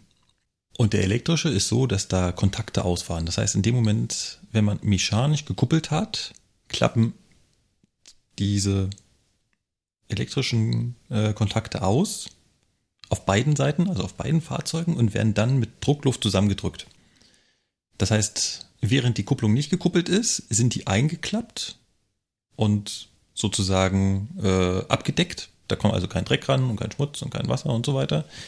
Und wenn die dann kuppelt, dann fahren die erst aus, die entfalten sich so und drücken dann mit Druckluft aufeinander. Und die sind auch noch doppelt ausgelegt, soweit ich das weiß. Also immer ja. doppelt gekuppelt. Die haben quasi einen weiblichen und einen männlichen Teil. Mhm, genau. Weil, wenn man dann zwei miteinander kuppelt, dann sind die quasi mal spiegelverkehrt. Das heißt, das passt dann halt immer. Genau. Äh, ist meistens rechts und links daneben, wenn ihr das schon mal gesehen habt. Es gibt aber auch äh, Kupplungen, da ist, sind die E-Kontakte oben drüber. Ist ja. klar, ist dann untereinander nicht äh, kompatibel, ja. aber geht. So. Und man muss leider feststellen, das funktioniert relativ gut. Also ich möchte anmerken. Man muss leider feststellen, das klappt. Ja. Ich möchte anmerken, was vielleicht auch die Wissenschaftler irgendwie falsch ausgedrückt haben oder was einfach auch falsch dargestellt wird. Die Kupplung ist nicht das Problem. Das funktioniert in 99,9 Prozent der Fällen. Die Technik, die über die Kupplung miteinander kommuniziert, da hängt's immer. Also die Kupplung funktioniert. Das genau. passt. Hier wird ja in dem Beitrag gesagt, darüber werden Inform Statusinformationen ausgetauscht. Da wird natürlich noch viel mehr ausgetauscht. Also es geht ja darum, dass wir den zweiten Zugteil steuern wollen. Ne? Man stellt sich vor, mhm. zwei Zugteile zusammen, nur an einem Ende sitzt der Lokführer und er muss ja die Steuerbefehle, das heißt, die Informationen, wie schnell jetzt die Fahrmotoren unten sich drehen sollen, weitergeben. Das sind also nicht nur Statusinformationen, sondern das sind wirklich ständig die Informationen, wie schnell und wie stark bremsen und so weiter. Wenn das nicht zuverlässig funktionieren würde da draußen, hätten wir noch ganz andere Probleme. Was passiert? Das gibt es. Ja, es gibt ab und zu mal Kuppelprobleme. Das liegt aber, soweit ich das verstanden habe und auch so nach meiner Erfahrung nach, hauptsächlich im Bereich der Software. Ja. Das heißt, aus Gründen kommen die beiden jetzt gerade nicht miteinander klar. Also das hat man zum Beispiel auch bei meinem Fahrzeug bei Regio, beim Lind oft gehabt. Du bist beigefahren, die die E-Kupplung und auch die mechanische Kupplung hat perfekt gekuppelt. Aber die Leittechnik vom vorderen Fahrzeug wollte mit der Leittechnik vom hinteren Fahrzeug aus irgendeinem Grund nicht vernünftig ja. kooperativ zusammenarbeiten. Jetzt könnte es natürlich sein, dass genau dieser irgendein Grund ist, dass halt ein Kontakt da nicht ordentlich sitzt. Also in 80 Prozent der Fällen hat's ohne Trennen mit anderen Abhilfemaßnahmen funktioniert. Also kannst du ja nicht an der Kupplung gelegen haben, weil da haben wir nichts dran gemacht. Genau. Ja, das ist genau, das ist dann nämlich genauso der Punkt. Die Störungsbehebung, die man dann macht, ist ja meistens auf einem Fahrzeug. Zum Beispiel man deaktiviert, deaktiviert den Führerstand nochmal, aktiviert ihn nochmal. Was, Richtig. Das, was man damit halt anstößt, ist die Neukonfiguration des Zuges und oh Wunder, beide Zugteile sind plötzlich da. Also ihr sagt ja jetzt immer, das liegt an der Software, ne? Ja. Also ich meine, das, also Kuppeln und Züge, äh, ja, neu konfigurieren, Kuppeln, trennen, das gehört ja zu meinem Alltagsgeschäft. Ich meine, das mache ich jeden Tag mindestens zwei, dreimal. Also ich kann nur aus meinen anderthalb Jahren Bereitstellung jetzt sagen, die Software ist es meistens wirklich nicht. Also was die ICEs angeht. Da ist es halt gerade beim 402 und 403 und 406, da ist es halt oft die Mechanik. Weil diese Kupplungen und diese Mechanik von der Bugklappe etc., das gibt's ja bei den Regio-Fahrzeugen gar nicht. Bei Regio-Fahrzeugen gibt es keine Bugklappe, wohinter die Kupplung versteckt ist. Da gibt es keine teleskopierbare Kupplung und so weiter. Und beim Fernverkehr, halt beim ICE 3 und ICE, also beim Baureihe 403, 406, da ist ja diese Teleskopierung mit im Spiel und die Bugklappen und so weiter. Und meistens hängt es daran. Also wie oft ich schon in meiner in meinem Alltag Buchklappen von Hand aufmachen musste, weil das nicht automatisch funktioniert hat und so weiter. Mm. Das will ich, also das kann ich gar nicht mehr zählen. Weil es ist oft so leider, dass die Mechanik nicht vernünftig gewartet ist oder durch externe Einflüsse wie zum Beispiel Kollisionen mit, ähm, weiß ich nicht, einem Vogel oder einem etwas größeren Tier äh, sich verzogen hat oder so und dann geht die Klappe nicht auf oder ja. die Teleskopierung rastet nicht ein. Ja. Und der Zug sagt dir einfach nur Störung, Störung, Störung und du stehst dann da. Ja, ja. toll. Und ja. jetzt? Und weil wenn du nämlich einmal gekuppelt hast, dann ist das easy. Also ich hatte bisher noch nie das Problem, dass ich nicht nach spätestens zwei, drei Handgriffen den Zug neu konfiguriert hatte. Ja. Äh, das hast du ja schon mal, dass das vielleicht nicht auf Anhieb funktioniert, ja, aber dann machst du genau. halt ne, einmal Führung abgeben, wieder übernehmen, fertig. Ja, genau, genau, das ist es ja. Also ähm, das müssen wir vielleicht nochmal ganz kurz. Du hast vollkommen recht. Es gibt beim Kuppeln mehrere Probleme. Da gibt es zum einen die Mechanik, die beim Fernverkehr schon anfängt, dass vorne die Bugklappe aufgehen muss, dass die teleskopierbare Kupplung beim 403 ausfahren muss und dass die beiden Kupplungen dann auch ordentlich ineinander greifen. Ja. Und ganz oft Ursache der Probleme, wie Lukas das gerade so schön beschreibt. Ja. Äh, er ist derjenige, der da an vorderster Front mitarbeitet, weil die Lokführer im, im, auf der Strecke kuppeln relativ selten und tun sich dann oft auch äh, schwerer als die Bereitsteller. Genau, und als nächstes kommt dann, dass die Software irgendwie nicht will. Aber woran es nun wirklich ja. überhaupt nicht liegt, ist, dass die Kontakte nicht funktionieren. Ja. Das funktioniert. Das heißt, hier ähm, möchte das Deutsche Zentrum für Luft- und Raumfahrt Lösungen für ein Problem suchen, was wir einfach nicht haben. Ich wollte gerade sagen, also auch gerade diese Sache mit dem Funk, also das ist zwar, also ich, ich bin zwar immer so für Fortschritt, aber ich finde halt, wo ist jetzt das Problem, wenn man quasi ein, ein kabelgebundenes System, was ja mehr oder weniger zu 99,9 Prozent ausfallsicher ist, warum muss man das jetzt unbedingt ändern? Also wirklich einfach schon allein aus, aufgrund der Tatsache, dass es ja gar nicht daran liegt. Warum kommt man denn dazu, so ein kabelgebundenes System dann zu ändern? Ja. ja. Und vor allem, man hat es ja schon nicht geschafft, quasi die kabelgebundene Variante europaweit einheitlich quasi auf eine Automatikkupplung zu upgraden. Das Projekt gab es in den 80ern mal, hat nicht funktioniert. Jetzt müssten alle Bahnen europaweit auf diese Digitaltechnik umrüsten. Also Verstehe mich nicht falsch, aber das wird einfach auch am Geld scheitern. Das kann sich nicht, kann und will sich nicht jeder leisten. Ja, äh, genau, das sagt ja auch der Artikel. Sie suchen jetzt äh, nach Leuten, die das bezahlen wollen. Ja. Äh, Ja, nee, nee, okay, es geht ja erstmal wahrscheinlich nur um Triebzüge und da kann man das ja sehr proprietär machen, weil die Triebzüge sind ja sowieso schon eh nicht untereinander kuppelbar. Äh, ich glaube nicht, dass sie jetzt noch Intercity-Garnituren anfassen wollen. Oh Gott. Ich meine, bei der Bahn ist halt alles immer, egal um was es geht, egal um welches System es geht, es muss immer ausfallsicher sein. Gerade wenn es für das Fahren und Bremsen von Eisenbahnfahrzeugen ja. da ist. Da muss es immer 100% ausfallsicher sein, beziehungsweise es muss mindestens eine Rückfallebene geben. Ja.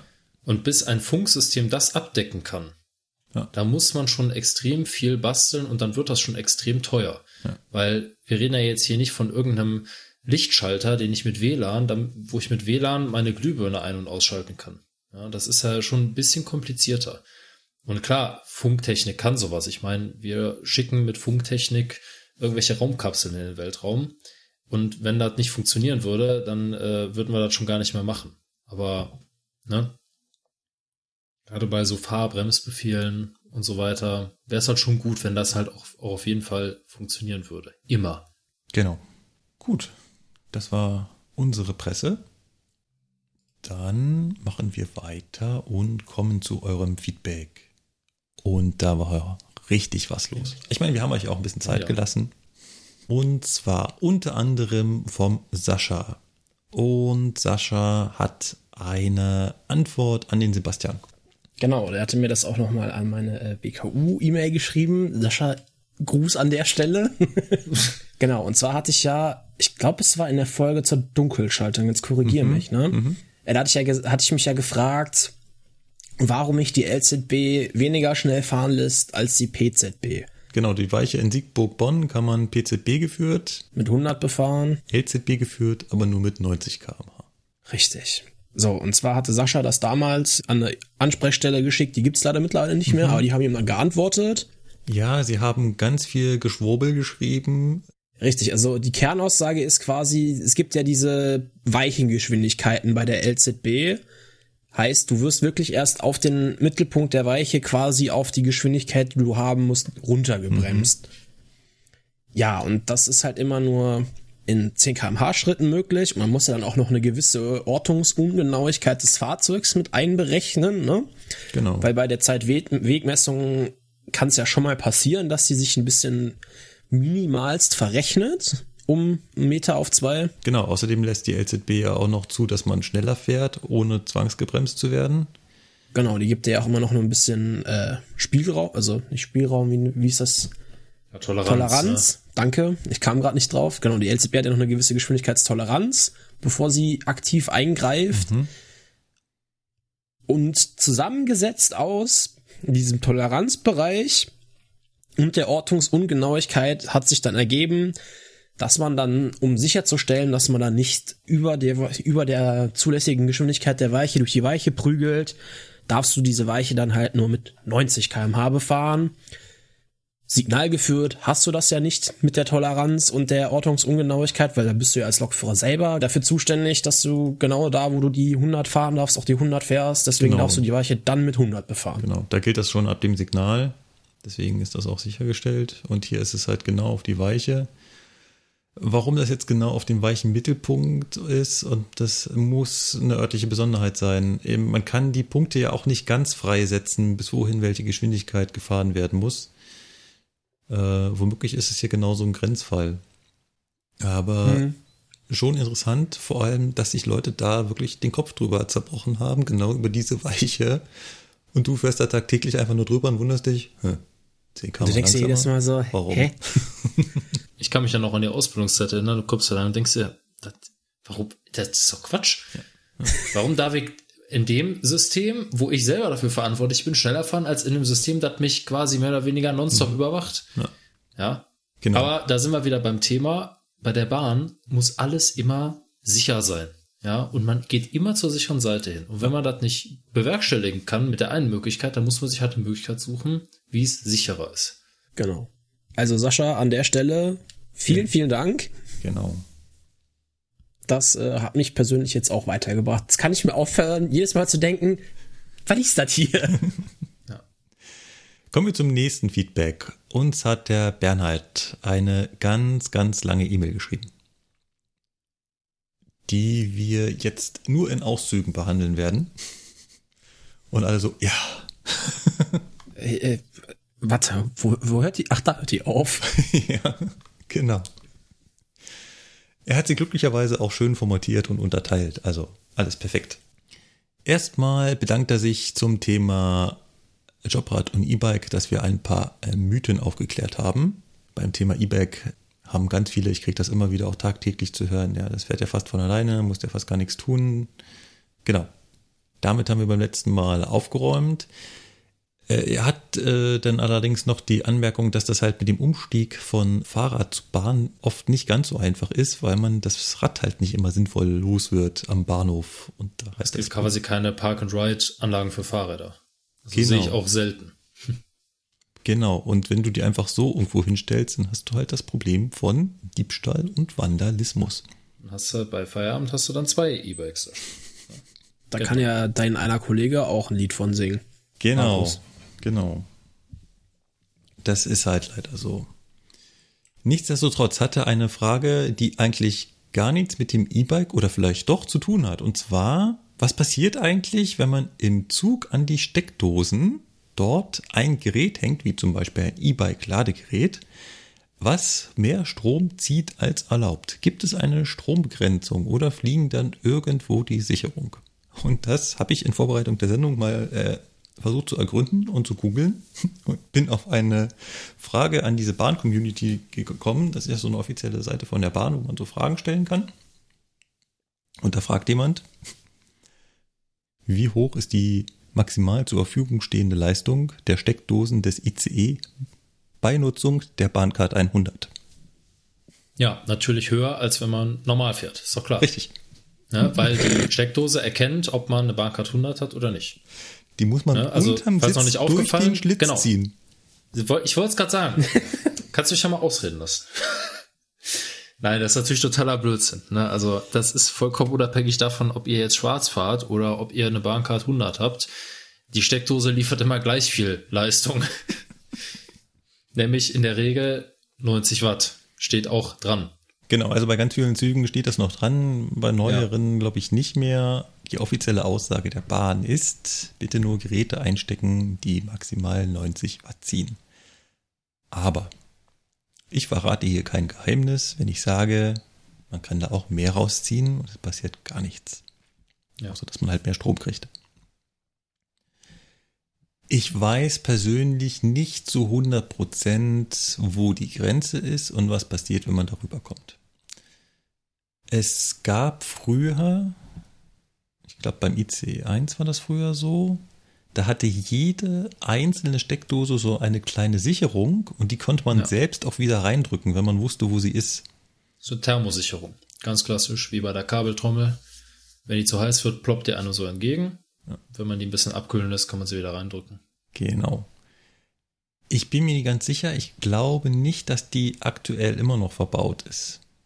Ich würde behaupten, dass die einzelnen Steckdosen nicht einzeln abgesichert sind. Ich weiß es aber nicht. Ich weiß, dass das ganze Steckdosensystem in den Wagen immer mit einem Leitungsschutzschalter abgesichert ist, weil den habe ich schon öfter mal gesehen. Wie die einzelnen Steckdosen das regeln, das weiß ich leider nicht. Also ich kann mir gut vorstellen, dadurch, dass das immer, also dass das oft nur ein Leitungsschutzschalter ist, und man kann ja natürlich jetzt ein Rechenexempel aufstellen. Ne? Wenn ihr jetzt mal angenommen, ne, ähm, in diesem ganzen Wagen würde, würden halt 230 Volt und äh, entsprechend äh, der Sicherungsautomat wäre ein B16-Sicherungsautomat, dann hättest du ja, sag ich mal, insgesamt im ganzen Wagen bei den Steckdosen, wenn die alle über diesen einen Automaten abgesichert werden, über diese eine Leitung, ungefähr 3600 Watt Leistung zur Verfügung. Ne? Verteilt auf 90 Watt pro Steckdose. Wo kommen wir da raus? Keine Ahnung. Hier gerade, wo ist der Rechner? Da kommen wir auf 40 Steckdosen. Ja. Das Kommt das ganz hin? gut hin. Ja. Das kommt ganz gut hin. Ne? Also könnte man vermuten, dass das ist jetzt, wie gesagt, nur eine reine Vermutung. Keine Ahnung, wie das aufgebaut ist, aber das wäre jetzt so ein erster Gedankensprung von mir. Dadurch, dass die Steckdosen über diesen einen Sicherungsautomaten abgesichert sind, der vermutlich ein normaler 16 Ampere Sicherungsautomat ist und ja normal ist, dass die Steckdosen die Spannung, die da rauskommt, bei 230, 220 bis 230 Volt liegt, würde das ja in Summe eine Leistungsausbeute von 3600 mhm. Watt insgesamt ausgeben. Ja. Also geteilt durch diese 90 Watt pro einzelne Steckdose in etwa 40 Steckdosen, was ganz gut hinkommt. Ja. So, das heißt, auf der anderen Seite ist es halt auch so, die Reinigungskräfte gehen ja um den Staubsauger dadurch und ein Staubsauger verbraucht deutlich mehr als 90 Watt. Ja, aber die haben auch doch den ja. neuen Makita. Habt ihr den noch nicht gesehen? Nee, nee, nee. Unsere nicht. Unsere gehen da mit einem Vorwerkstaubsauger durch. Und zwar den von der, 1945. So ja, ungefähr. und der verbraucht deutlich über 2000 Watt. Und den stecken die in die Steckdosen ja. der Fahrgäste. Ja, wahrscheinlich äh, haben die auch irgendwie eine Anweisung, dass die bitte nicht mehr als zwei Staubsauger pro Wagen benutzen sollen, weil da sonst drin knallt, aber. aber es gibt ja noch so Reinigungssteckdosen. Äh, ja. Äh, die sind auch separat nochmal abgesichert, genau ja. aus diesem Grund, damit eben mehr als ja, ein Staubsauger genau. da laufen kann. Genau. Aber ähm, ne, wie gesagt, also die stecken die auch schon mal ganz normal unterm Sitz ein, ne, wo die Fahrgäste auch ihren, ihr iPhone drin laden. Also Leute, da kommen zwar offiziell 90 Watt raus, aber das schreibt die Bahn höchstwahrscheinlich, das ist wie gesagt immer nur noch eine Vermutung, das schreibt die Bahn höchstwahrscheinlich nur deswegen darauf, damit halt, falls alle Leute ein Gerät anschließen, was 90 Watt frisst, damit es halt nicht im Schaltschrank knallt. Also bitte ja. jetzt nicht mit dem Wasserkocher losrennen. Ja, genau. Bitte Hallo, geht ich jetzt nicht. den Sandwich-Maker mitnehmen.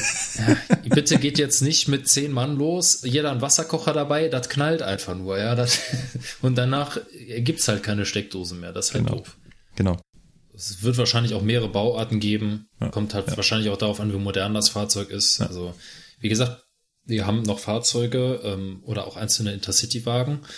Ähm, Gerade hier so äh, alte, was sind das hier, AVMZ-Wagen oder BWMZ-Wagen oder so die haben schon Steckdosen, aber halt irgendwann vor 20 Jahren mal bekommen oder so oder vor 15 Jahren. Und die haben noch diese Thermosicherung direkt hm. neben der Steckdose.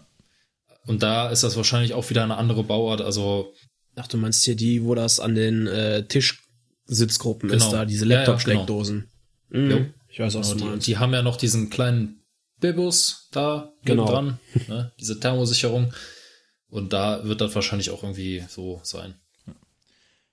Kommen wir wieder zurück zum äh, Bernhard und vor allem zum Rück zum Jobrat. Er hat nämlich noch eine Anmerkung und die Anmerkung haben wir auch äh, separat im Blog auch nochmal bekommen.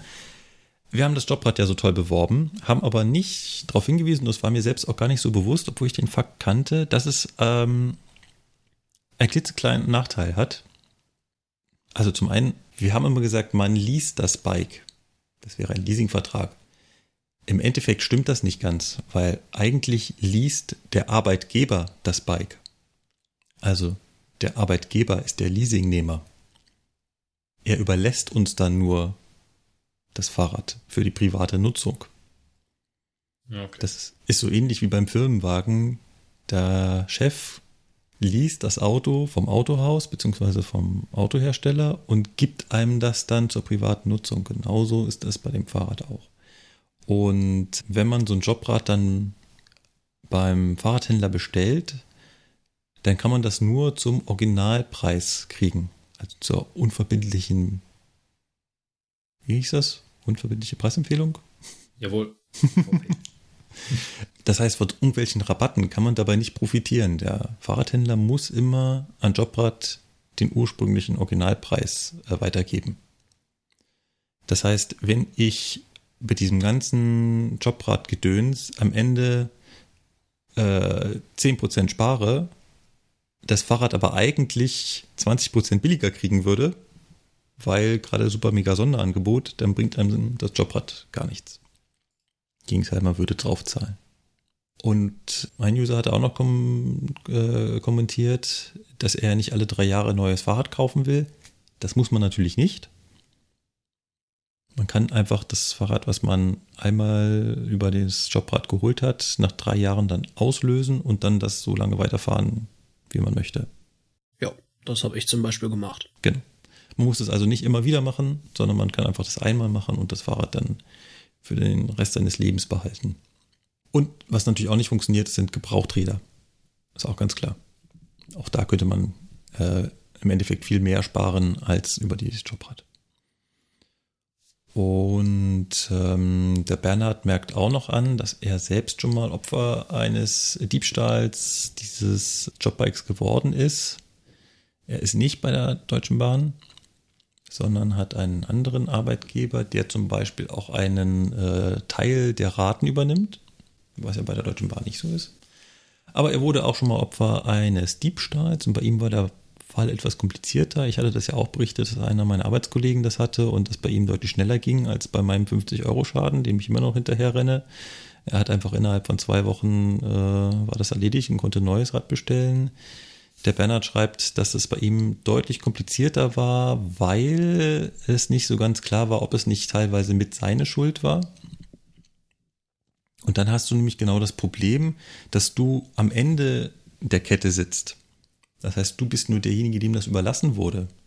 Und dein Arbeitgeber, das der heißt, das heißt der, der dir das Rad zur Verfügung stellt, hat eigentlich gar nicht die Ambitionen, sich mit dem Leasinggeber auseinanderzusetzen. Das heißt, wenn der Leasinggeber sagt, hey, das war die Schuld des Arbeitnehmers, dann sagt der Arbeitgeber, oh, oh gut, dann ist das halt so und äh, reicht die Kosten quasi nur durch. Der hat also gar keine Ambitionen, sich mit dem Leasinggeber auseinanderzusetzen. Genau das ist ja mal Widerfahren. Glücklicherweise reicht dann einfacher Widerspruch aus. Wäre das aber nicht so gewesen, wäre das also wirklich eine größere rechtliche Auseinandersetzung. Ja. Wo dann nicht ganz klar ist, mit wem man die jetzt eigentlich führen müsste, weil soll er dann gegen seinen Arbeitgeber klagen? Ja, das macht man eher nicht so gern. Genau, das ist dann äh, etwas kurios. Gut, kommen wir vom Rad weg, bleiben aber beim Bernhard. Er ist schon der Meinung, jetzt geht es um Bahnpreise, ähm, dass Bahnfahren im Vergleich zu anderen Verkehrsträgern teilweise zu teuer ist. Klar gibt es die günstigen Bahntickets von 20 Euro von Nürnberg nach Rostock, was seiner Meinung nach sogar zu günstig ist. Die niedrigen Sparpreise sollten nur für kurze Strecken angeboten werden und nicht quer durchs Land. Ja, nun ist es ja so, dass man mit diesen Sparpreisen den Verkehrsfluss so ein bisschen steuern will. Und eigentlich finde ich die Idee ganz sexy, dass man sagt, Plätze in leeren Zügen sind halt besonders billig und umso voller der Zug wird, umso höher wird der Preis. Machen Airlines übrigens nicht anders. Ja, genau. Von daher finde ich das mit den 20 Euro jetzt gar nicht so schlecht, wenn halt die ersten günstigen Plätze nur 20 Euro kosten und halt die letzten Plätze etwas teurer sind. Auf der anderen Seite ist es natürlich ein Stück weit unfair, weil nicht jeder hat halt immer die Möglichkeit, so weit vorauszuplanen und ist halt im Zweifelsfall dann der Leidtragende. Und derjenige, der es eigentlich leisten könnte, ein teureres Ticket zu kaufen, aber weit vorausgeplant hat, hat den Vorteil, dass er dann viel weniger bezahlt, als er eigentlich könnte. Hm. Bernhard schreibt weiter, aber der Flexpreis ist teilweise schon schweineteuer, wenn man beispielsweise zu zweit fährt, keine Bahncard hat oder nur eine Bahncard 25. Oh ja, also dieser Flexpreis ist ja, wenn man wirklich einfach nur eine Fahrkarte von A nach B kauft im Fernverkehr, dann kann man, hat man den Vorteil, dass man jeden Zug nutzen kann. Man muss sich da also auf keinen festlegen, hat auf der anderen Seite dann aber einen immensen Preis und da sind wirklich, also ich weiß nicht, München, Berlin kostet irgendwie 150 Euro in eine Richtung. Das ist schon ziemlich heftig. Ja, da bist du dann halt auch schnell in Sphären, wo sich die äh, Bahncard 100 schon wieder rechnet. Wo sie entweder die Bahncard 100 rechnet oder einfach mal das Auto. Ja. Leider, leider. Genau, und dann schreibt er halt eben noch, das Thema hatten wir vorhin schon mal ganz kurz. Leider gibt es äh, dann ja noch das Dienstwagenprivileg. Bei uns in der Firma darf man eben aus finanziellen Gründen nicht Bahn fahren, sondern muss das Auto nehmen. Selbst auf Strecken, wo die Bahn unschlagbar schnell wäre, wie zum Beispiel Nürnberg-Berlin oder Nürnberg-Hannover. Dass man während der Fahrt mit dem Zug arbeiten kann, interessiert den Arbeitgeber teilweise auch nicht, weil faktisch eine Dienstreise zum Großteil Freizeitvergnügen ist und eben nicht als Arbeitszeit gerechnet wird. Genau. Ja, das ist natürlich schon krass, wenn der Arbeitgeber selbst sagt, nein, du musst mit dem Auto fahren, wir zahlen dir die Bahnfahrt nicht, weil du hast ja schon das Auto. Das ist halt genau der Grund, warum das Klima gerade am Arsch ist. Genau deswegen. Ja. Dann kommen wir zum nächsten Feedback. Und da hat uns der Jo geschrieben und der Jo hat ordentlich ausgeteilt. Der hat richtig in die Vollen gehauen, ja. Der hat so richtig in die Vollen gehauen. An dieser Stelle danke dafür, auch wenn wir uns jetzt gleich darüber äh, aufregen werden. Ich finde auch Kritik ist wichtig und sehr, sehr wertvoll, manchmal sogar vielleicht ein Hauch wertvoller als äh, das 25. Lob hintereinander. Was sagt der Jo? Also er fängt an mit die letzte Folge, also Folge 39, äh, nee, so weit sind wir da noch nicht. Die Folge 29 wird keine seiner Lieblingsfolgen. Ist es nicht schlimm, aber etwas Kritik muss mal auch erlaubt sein. Kritik muss auf jeden Fall erlaubt sein. Ist sie auch und die ist auch sehr willkommen. Die Geschichte mit dem Fahrradunfall hat nichts mit der Bahn zu tun, ist als persönliche Anekdote aber voll in Ordnung. Die erweiterte Diskussion um die steuerlichen Aspekte des Fahrradleasings war für mich aber nur sehr bedingt interessant. Ich verstehe, dass das persönlich für euch interessant ist und ich finde es auch gut, Fahrrad zu bewerben und sehe, dass das ins Ipes on Air Konzept passt. Also Ipes on Air sind wir ja nicht mehr, aber, aber für mich halt nichts. Aber gut, dafür gibt es ja Abspielgeschwindigkeiten und Kapitelmarken.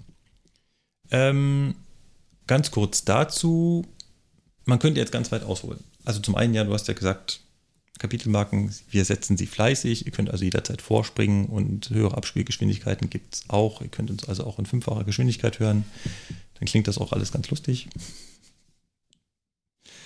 Aber also grundsätzlich, ich musste auch mal meine Mit-Podcaster fragen. Ich finde ja, das Konzept Podcast funktioniert vor allem deshalb, weil es auch immer eine persönliche Note hat.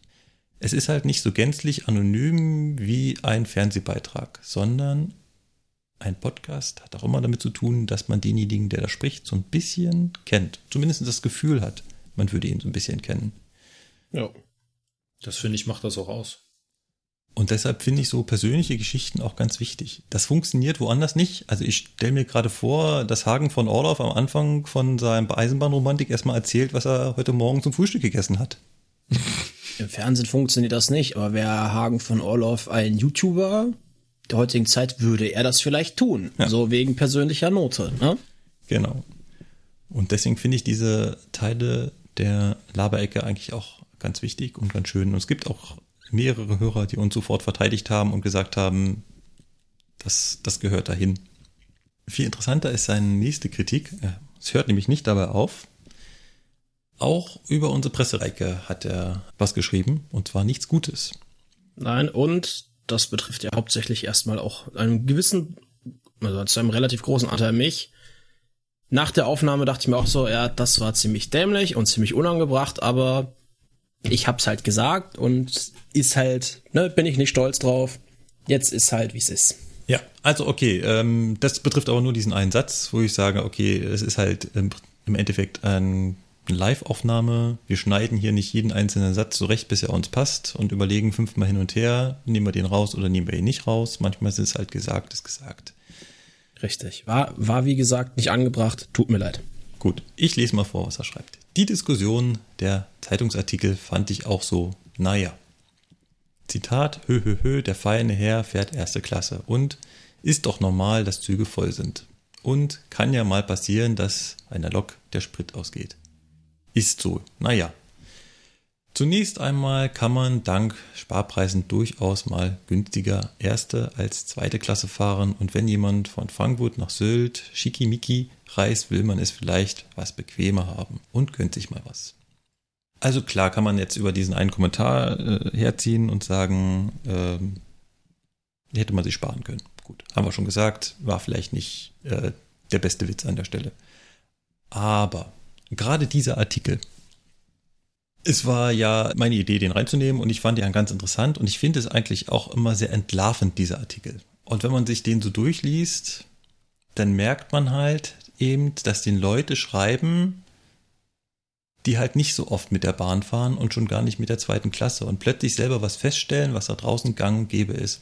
Und genau das wollten wir ja aufzeigen. Wir wollten nicht über diesen einzelnen Herrn äh, herziehen und sagen, ach, der feine Herr fährt mal erster Klasse, sondern es ging uns eigentlich darum aufzuzeigen, hey, schaut mal, die Presse, die sitzt sonst in ihrer ersten Klasse, fährt von A nach B und findet Eisenbahn ganz toll, aber wenn sie dann mal in der zweiten Klasse mit einem verspäteten Zug fährt, oh Gott, oh Gott, oh Gott, dann bricht die ganze Welt zusammen. Und ähm, unser Untertitel des Podcasts ist ja auch Eisenbahn aus Sicht des Lokführers. Und wir haben halt auf die Eisenbahn da einen ganz anderen Gesichtspunkt. Wir sehen das jeden Tag, dass die Eisenbahn nicht so läuft, wie sie laufen sollte. Und dann ist es halt ja ein Stück weit ganz witzig, dass der Herr von der FAZ sich darüber beschwert, dass der Zug voll ist und man da auf dem Boden sitzen muss. Und wir, diejenigen, die das jeden Tag sehen, und ja auch als Lokführer sehen wir das jeden Tag, sagen uns dann so, ah ja. Und nu? Und nu? Das ist so. Das ist nicht schön so. Und das haben wir auch in der Folge gesagt. Das muss anders werden. Aber es ist nun mal so. Und den x-ten Beitrag über die eigene Reise zu schreiben und das, die eigenen Erlebnisse in vollen Zügen hilft da nicht sonderlich.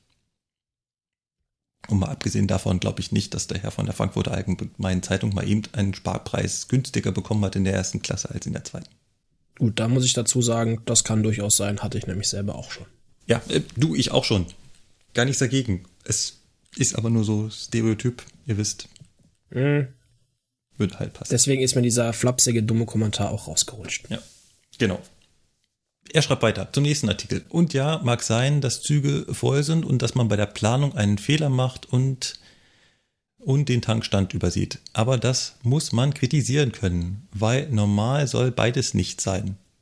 Da möchte ich mich an dieser Stelle verteidigen. Das haben wir genau so gesagt, dass das nicht gut ist und dass das anders sein muss. Aber zum Thema, das war der zweite Artikel, dass einer Regionalbahn der Sprit ausgegangen ist.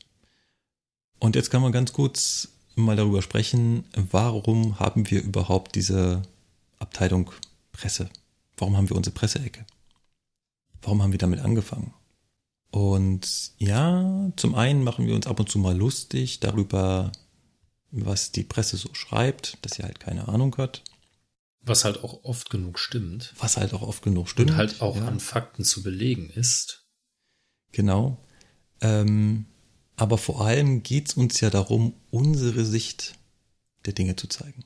Wie gesagt, Eisenbahn aus Sicht der Lokführer. Und ich weiß nicht, ich glaube, ganz viele Hörer da draußen kennen das, dass sie Zeitungsartikel über Sachen lesen, wo sie sich auskennen. Sei es, dass der Feuerwehrmann einen Artikel über einen Feuerwehreinsatz liest. Oder ein Arzt liest etwas über eine Krankheit. Der sieht das ganz anders. Der liest diesen Artikel ganz anders. Und diese Sicht, die wollen wir euch zeigen. Das ist der Sinn dieser Presseecke. Zu zeigen, wie lesen wir als Eisenbahner einen Artikel über die Eisenbahn. Und wie bewerten wir ihn aus sachkenntlichen Gründen. Genau, vor allem sachkenntlichen Gründen, wie der Lukas da schon sagt. Wir haben halt eine gewisse Sachkenntnis und die wollen wir euch dazu noch beibringen. Wir wollen euch zeigen, warum kann es passieren, dass ein Regionalzug der Sprit ausgeht. Das heißt nicht, dass wir das verharmlosen wollen. Das heißt doch nicht, dass wir das gut finden. Das ist halt super peinlich. Ich meine, das, das liest sich schon so doof, ne? Das wäre wie wenn ich im Taxi sitzen würde und auf einmal wird der Motor ausgehen. Ich habe vergessen ja. zu tanken. Ja, genau. Super. Aber auch dafür gibt's halt Gründe. Und ähm, die versuchen wir hier zu erklären. Damit wollen wir das nicht schönreden, sondern wir wollen euch auch so ein bisschen zeigen, was dahinter steckt. Dass ich in dem Moment die Fahrgäste damit nicht äh, glücklich mache, das ist uns schon klar. Wollen wir auch gar nicht. Darum geht's ja nicht. Dementsprechend hoffe ich, Jo, du wirst auch weiterhin unsere Folgen hören und vielleicht das ein oder andere Mal verstehen oder anders auf unsere Presseecke schauen. Gut. Ähm, dann haben wir, glaube ich, noch einen Kommentar. Nee, da, da kommt noch mehr. Ja, zwei Stück noch. Genau. Lukas. Möchte Lukas ja. Lukas vortragen? Kann ich gerne mal machen. Ja, genau. Der äh, Lukas-S hatte uns noch geschrieben. Und zwar hat er gefragt, ob einer von uns Susi 3 besitzt. Und wenn ja, was wir von diesen Simulationen halten. Also Frage in die Runde, habt ihr Susi 3? Ja. Nö. Nö, ich auch nicht. Wir haben das Zweier. Äh, das Zweier hab ich. Nein, nein, das habe ich auch nicht. Nie gehabt. Ach so, ja, nee, ich auch nicht. ah ja. Ist, muss ich mich jetzt dafür schämen oder? Es ist, es ist, glaube ich, verjährt, oder? Ja, ich, ich hoffe, ich hoffe. Nein, du musst dich nicht schämen, aber. Hm. Ja. Ähm, Ach so, ah, ja, ach so, Der ah, Groschen ja. ist gefallen. Ah, das dauert ein bisschen, ja. Das hätte ich jetzt nicht von euch erwartet, aber ja. na gut, okay. Also man muss äh, ehrlich sagen, dass Susi 2 zum einem bedeutenden Teil schuld daran ist, dass ich jetzt hier sitze. Ja. Also bin ich enttäuscht? Ja. Bin ich überrascht? Nein. Nein. okay, also ist, ich gebe es auch zu, ja, in meiner Zeit vor der Eisenbahn habe ich das natürlich auch gespielt. Nicht nur Susi, sondern auch Train Simulator etc. Ne? Weil man wollte natürlich schon irgendwie mal so ein bisschen gucken, so wie ist denn das eigentlich? Ne? Wie funktioniert denn das? Mhm. Und mit Susi kann man das ganz gut. Also Susi 2 ist schon ja. in Teilaspekten sehr, sehr, sehr nah am Vorbild. Und Susi 3 ist, also wenn man jetzt mal rein von der betrieblichen Seite aus auf diese Simulatoren blickt, meiner Meinung nach so das Beste, was man auf dem freien Markt als Außenstehender bekommen kann. Ja. Weil dadurch, dass halt Susi 3 eigentlich für den professionellen Markt produziert und programmiert wurde, nämlich für Fahrsimulatoren, ähm, kann SUSI 3 halt einfach extrem viele Sachen unheimlich, also wenn nicht sogar komplett originalgetreu abbilden. Wir haben Barikio mit SUSI 3 ausgebildet.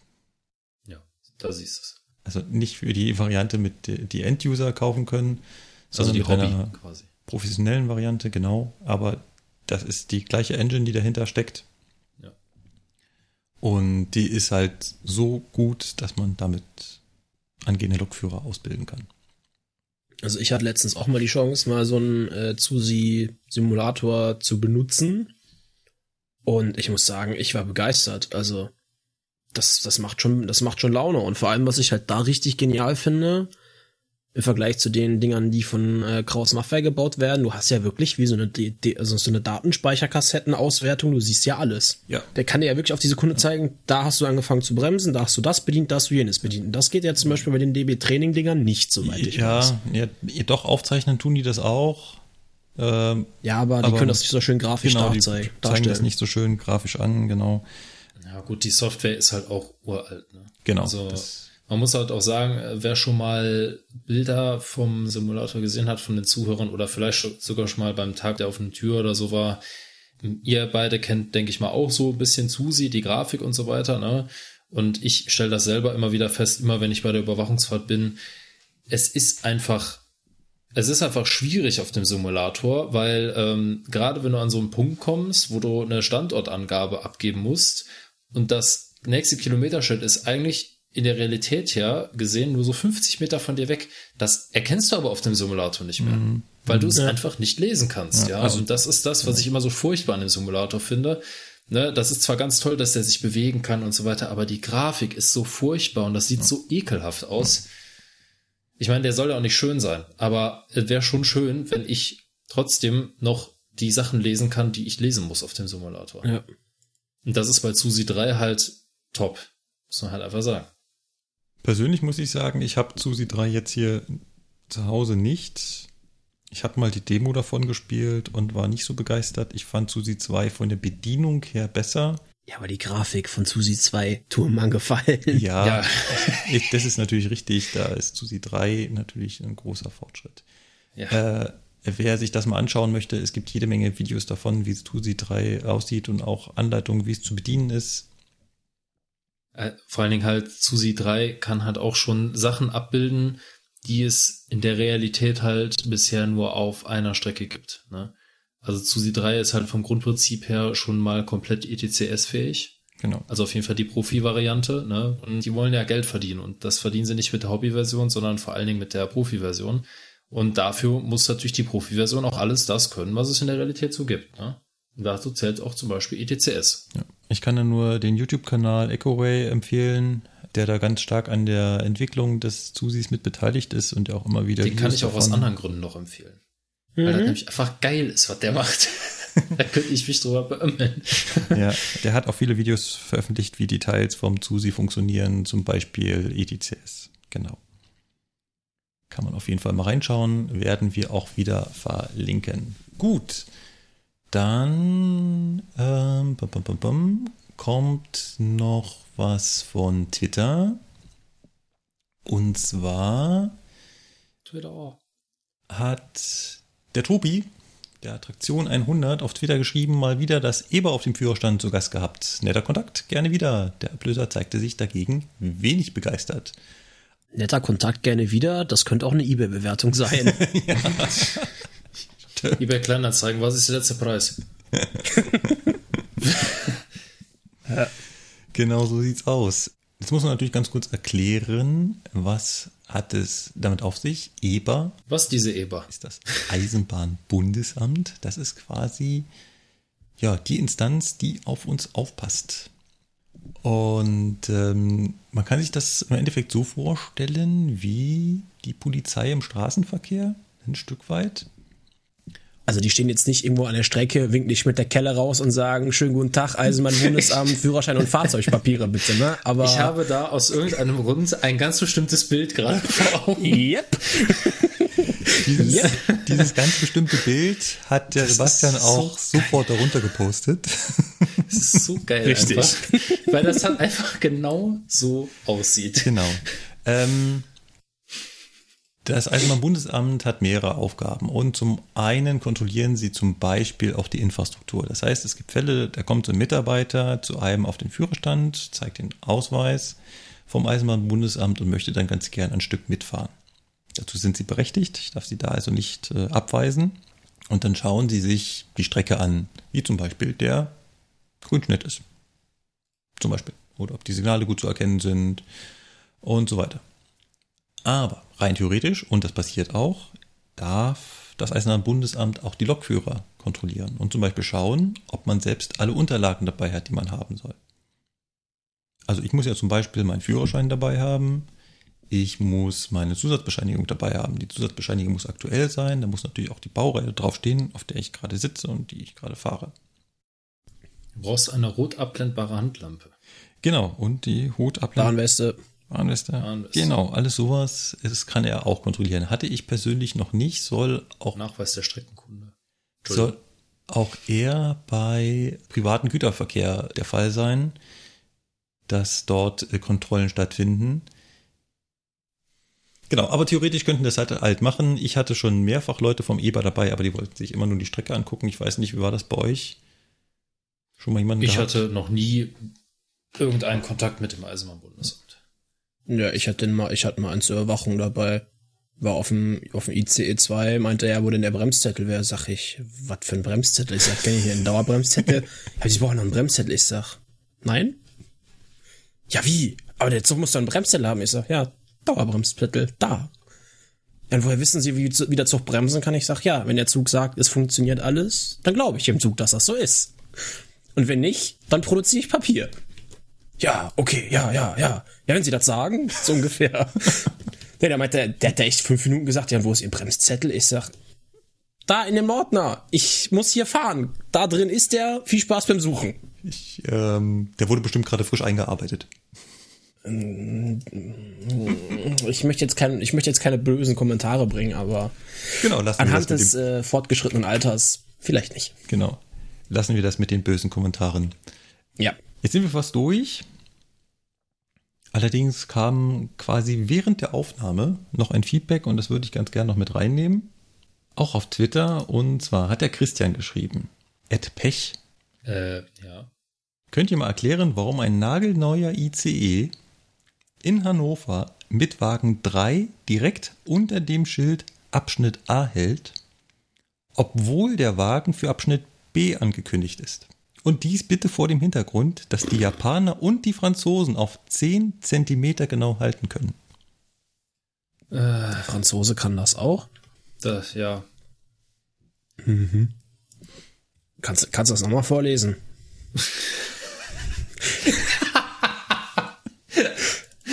ich versuche gerade den, den Stein des Anstoßes zu verstehen. Das ist doch offensichtlich, du Eierkopf. Ja, ja, mir ist schon klar, dass sich drüber aufregt, dass der Zug irgendwie fünf Meter wo falsch gehalten hat, Ja. aber. Ja. Hä? Das ist es. Ja. Es ist schon die Pointe.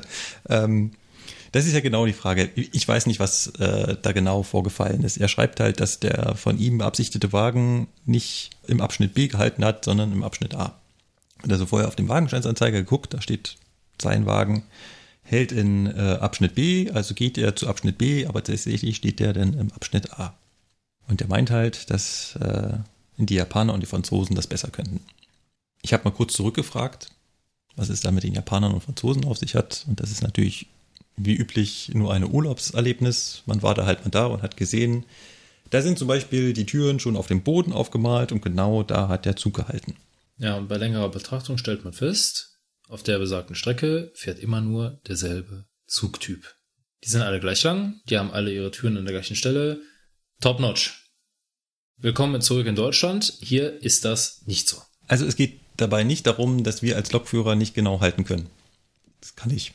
Kriege ich relativ gut hin. Ich auch, war. Ich würde jetzt nicht sagen, auf den Zentimeter genau, äh, würde ich wahrscheinlich auch hinkriegen, aber dann dauert es halt ein bisschen länger. Aber so Pi mal Daumen an die vorgesehene Stelle kriege ich das halbwegs hin. Das ist aber auch nicht das Problem. Das Problem ist eher, dass wir sieben unterschiedliche ICE-Typen haben. Äh, ja, kommt hin, ne? Mit unterschiedlichen Längen und unterschiedlichen Türpositionen. Plus Intercity-Garnituren, Eurocity-Garnituren, Intercity-Dosto. Plus Nahverkehr, die sich alle denselben Bahnsteig teilen. Jetzt so musste man also für jeden dieser unterschiedlichen Züge eine Markierung an die Schiene setzen. Das wäre voll geil. Da hätten wir einen Regenbogen auf dem Bahnsteig. Hammer nice. Ja, nicht nur, nicht nur das, also auch für den Lokführer die Markierung, wo er denn seinen Zug genau halten muss, damit es genau passt. Also für Baureihe 401 ein Schild, für Baureihe 402 Doppeltraktion ein Schild, für Baureihe 402 Einzeltraktion ein Schild, für Baureihe 403 Doppeltraktion ein Schild, für Baureihe 4, ja, ihr wisst schon, wo ich hin will. Mhm. Es funktioniert nicht. Nee. Beim besten Willen nicht. Wir haben das auch schon mal erklärt, wir haben ja schon mal die Zuschrift bekommen, dass sich jemand gewundert hat, wie wir es schaffen, immer an derselben Stelle anzuhalten. Was dem so ein bisschen jetzt widerspricht. Das haben wir damals auch schon gesagt. Äh, das ist meistens eigentlich eher nicht so. Wir müssen aber schon zugeben, man könnte das verbessern. Also man könnte da Aufwand reinstecken und das genauer regeln. Das würde gehen. Natürlich. Also man könnte an vielen Bahnsteigen, wo es halt wirklich keine Orientierungs- oder Haartafeln gibt, wo es mehr oder weniger dem Lokführer überlassen ist, wo er stehen bleibt, genau hinschreiben, eine genaue Meterzahl. Und dann auch sehr stark darauf achten, dass halt die Anzeigen vor Ort auch wirklich immer genau die Position wiedergeben. Wäre ich sofort dabei. Gerade auch im Regionalverkehr immer genau anzeigen, auf welcher Seite ist zum Beispiel der Fahrradwagen. Ja. Das ist ja. eine Herausforderung für Leute, die mit Fahrrad unterwegs sind. Weil Fahrräder kannst du nur auf einem Ende einladen, aber an welchem Ende des Bahnsteigs landet jetzt der Wagen mit den Fahrrädern? Also, bin ich sofort dabei. Aktuell ist es nicht so und es ist halt auch nicht so ganz trivial, wie es halt in anderen Ländern ist, wenn der Schikanzen da von A nach B fährt. Dann fährt er da mit einer Baureihe in 10-Minuten-Takt und die können immer an derselben Stelle anhalten. Da sind auch an derselben Stelle immer die Türen. Und auch vom TGW in Frankreich gibt es halt nicht allzu viele Baureihen. Und die sind, meine ich, auch noch fast identisch, ja. wenn ich es jetzt nicht falsch im Kopf habe. Oder nahezu auf jeden Fall.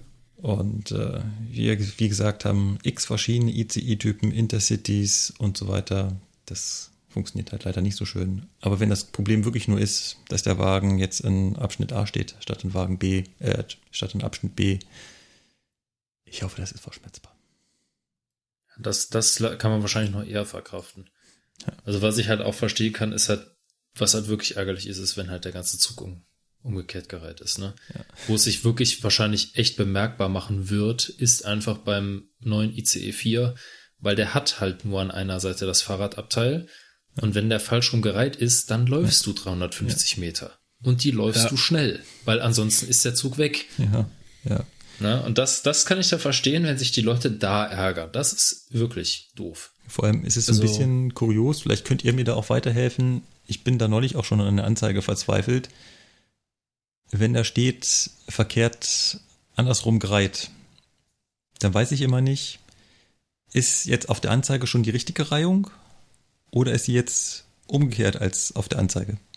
Auf der Anzeige soll schon die aktuelle Reihung sein. Also ja. Also bei uns in Köln wird immer, an, wird immer angezeigt, Bitte beachten Sie die angezeigte, geänderte Wagenreihung. Das ja, heißt für genau. mich, So Auf der Anzeige ist schon die geänderte Wagenreihung. Da ist schon die jetzt wirklich heute aktuell jetzt in diesem Moment richtige Reihung drauf. Ja. Ja, das habe ich auch geglaubt und äh, dann stand es doch wieder andersrum. Ja, okay. Also ich meine, in Münster zum Beispiel hast du das so, da steht einfach nur über diesen Wagen-Ding, da steht, glaube ich, heutige Reihung. Doppelpunkt und dann. Ja, noch Bitteschön. besser, ne? Das ist natürlich, das ist natürlich wirklich top-notch. Ja. Also, was du gerade sagtest mit dem Fahrrad, wo ich natürlich auch nachvollziehen kann, dass man sich drüber stark ärgert, äh, wenn das nicht in A, sondern dann doch äh, nur, nur in Anführungszeichen in B ist, zum Halten kommt, ist halt einfach, wenn du keine Ahnung, du bist mit Kind und Kegel unterwegs, ne, hast da zwei kleine Kinder, wie das dann halt ist, wenn man mit Kind unterwegs ist, drei Tonnen Gepäck und muss dann da halt, keine Ahnung, ein paar Meter Bahnsteig lang rennen, das ist dann Stress. Und das, kann ich schon verstehen, dass das Genau. nervig ist, Das- auf jeden Fall. Das auf jeden Fall, ja. Oder du steigst dann äh, verzweifelt in den Zug ein und versuchst dann mal mit Kind und Kegel durch den ganzen Zug zu eiern. Während alle anderen das natürlich auch machen und dir entgegenkommen. Dann ist immer für viel Spaß gesorgt. Yes. Gut, viel Spaß hatten wir auch bei dieser Folge. Dies an dieser Stelle allerdings zu Ende. Eine ganz kleine Hausmeisterei habe ich noch. Das ist ja immer im Podcast Jargon der Part, wenn es um den Podcast selbst gibt. Wir geben das mit YouTube auf. Ich lasse es. Ich habe mich jetzt Ja. wieder äh, reingehockt und tatsächlich wieder eine Folge hochgeladen. Es kostet verdammt viel Arbeit, viel Zeit, viel Strom, viel Nerven und es guckt sich keiner an. Und, Ja. und daher äh, ist es dann hiermit offiziell begraben. Ja. Diese Folge jedoch begraben wir nicht, sondern sie geht gleich in den Schnitt. Morgen früh wahrscheinlich. Oh, da muss ich mich ja richtig ranhalten mit den Shownotes. Genau. Sebastian und Ich Lukas. wollte gerade sagen, Ollen, ne? Also Attacke hier, ne? Ja, hübsch. Und dann hoffen wir, dass wir die Folge bald möglichst für euch veröffentlicht haben werden, weil wenn ihr an dieser Stelle angekommen seid, dann ist sie nicht nur sogar schon draußen, sondern ihr habt sie sogar schon durchgehört. In diesem Sinne, macht's gut. Tschüss. Tschüss. Bis denn denn. Jo, tschö. Ciao.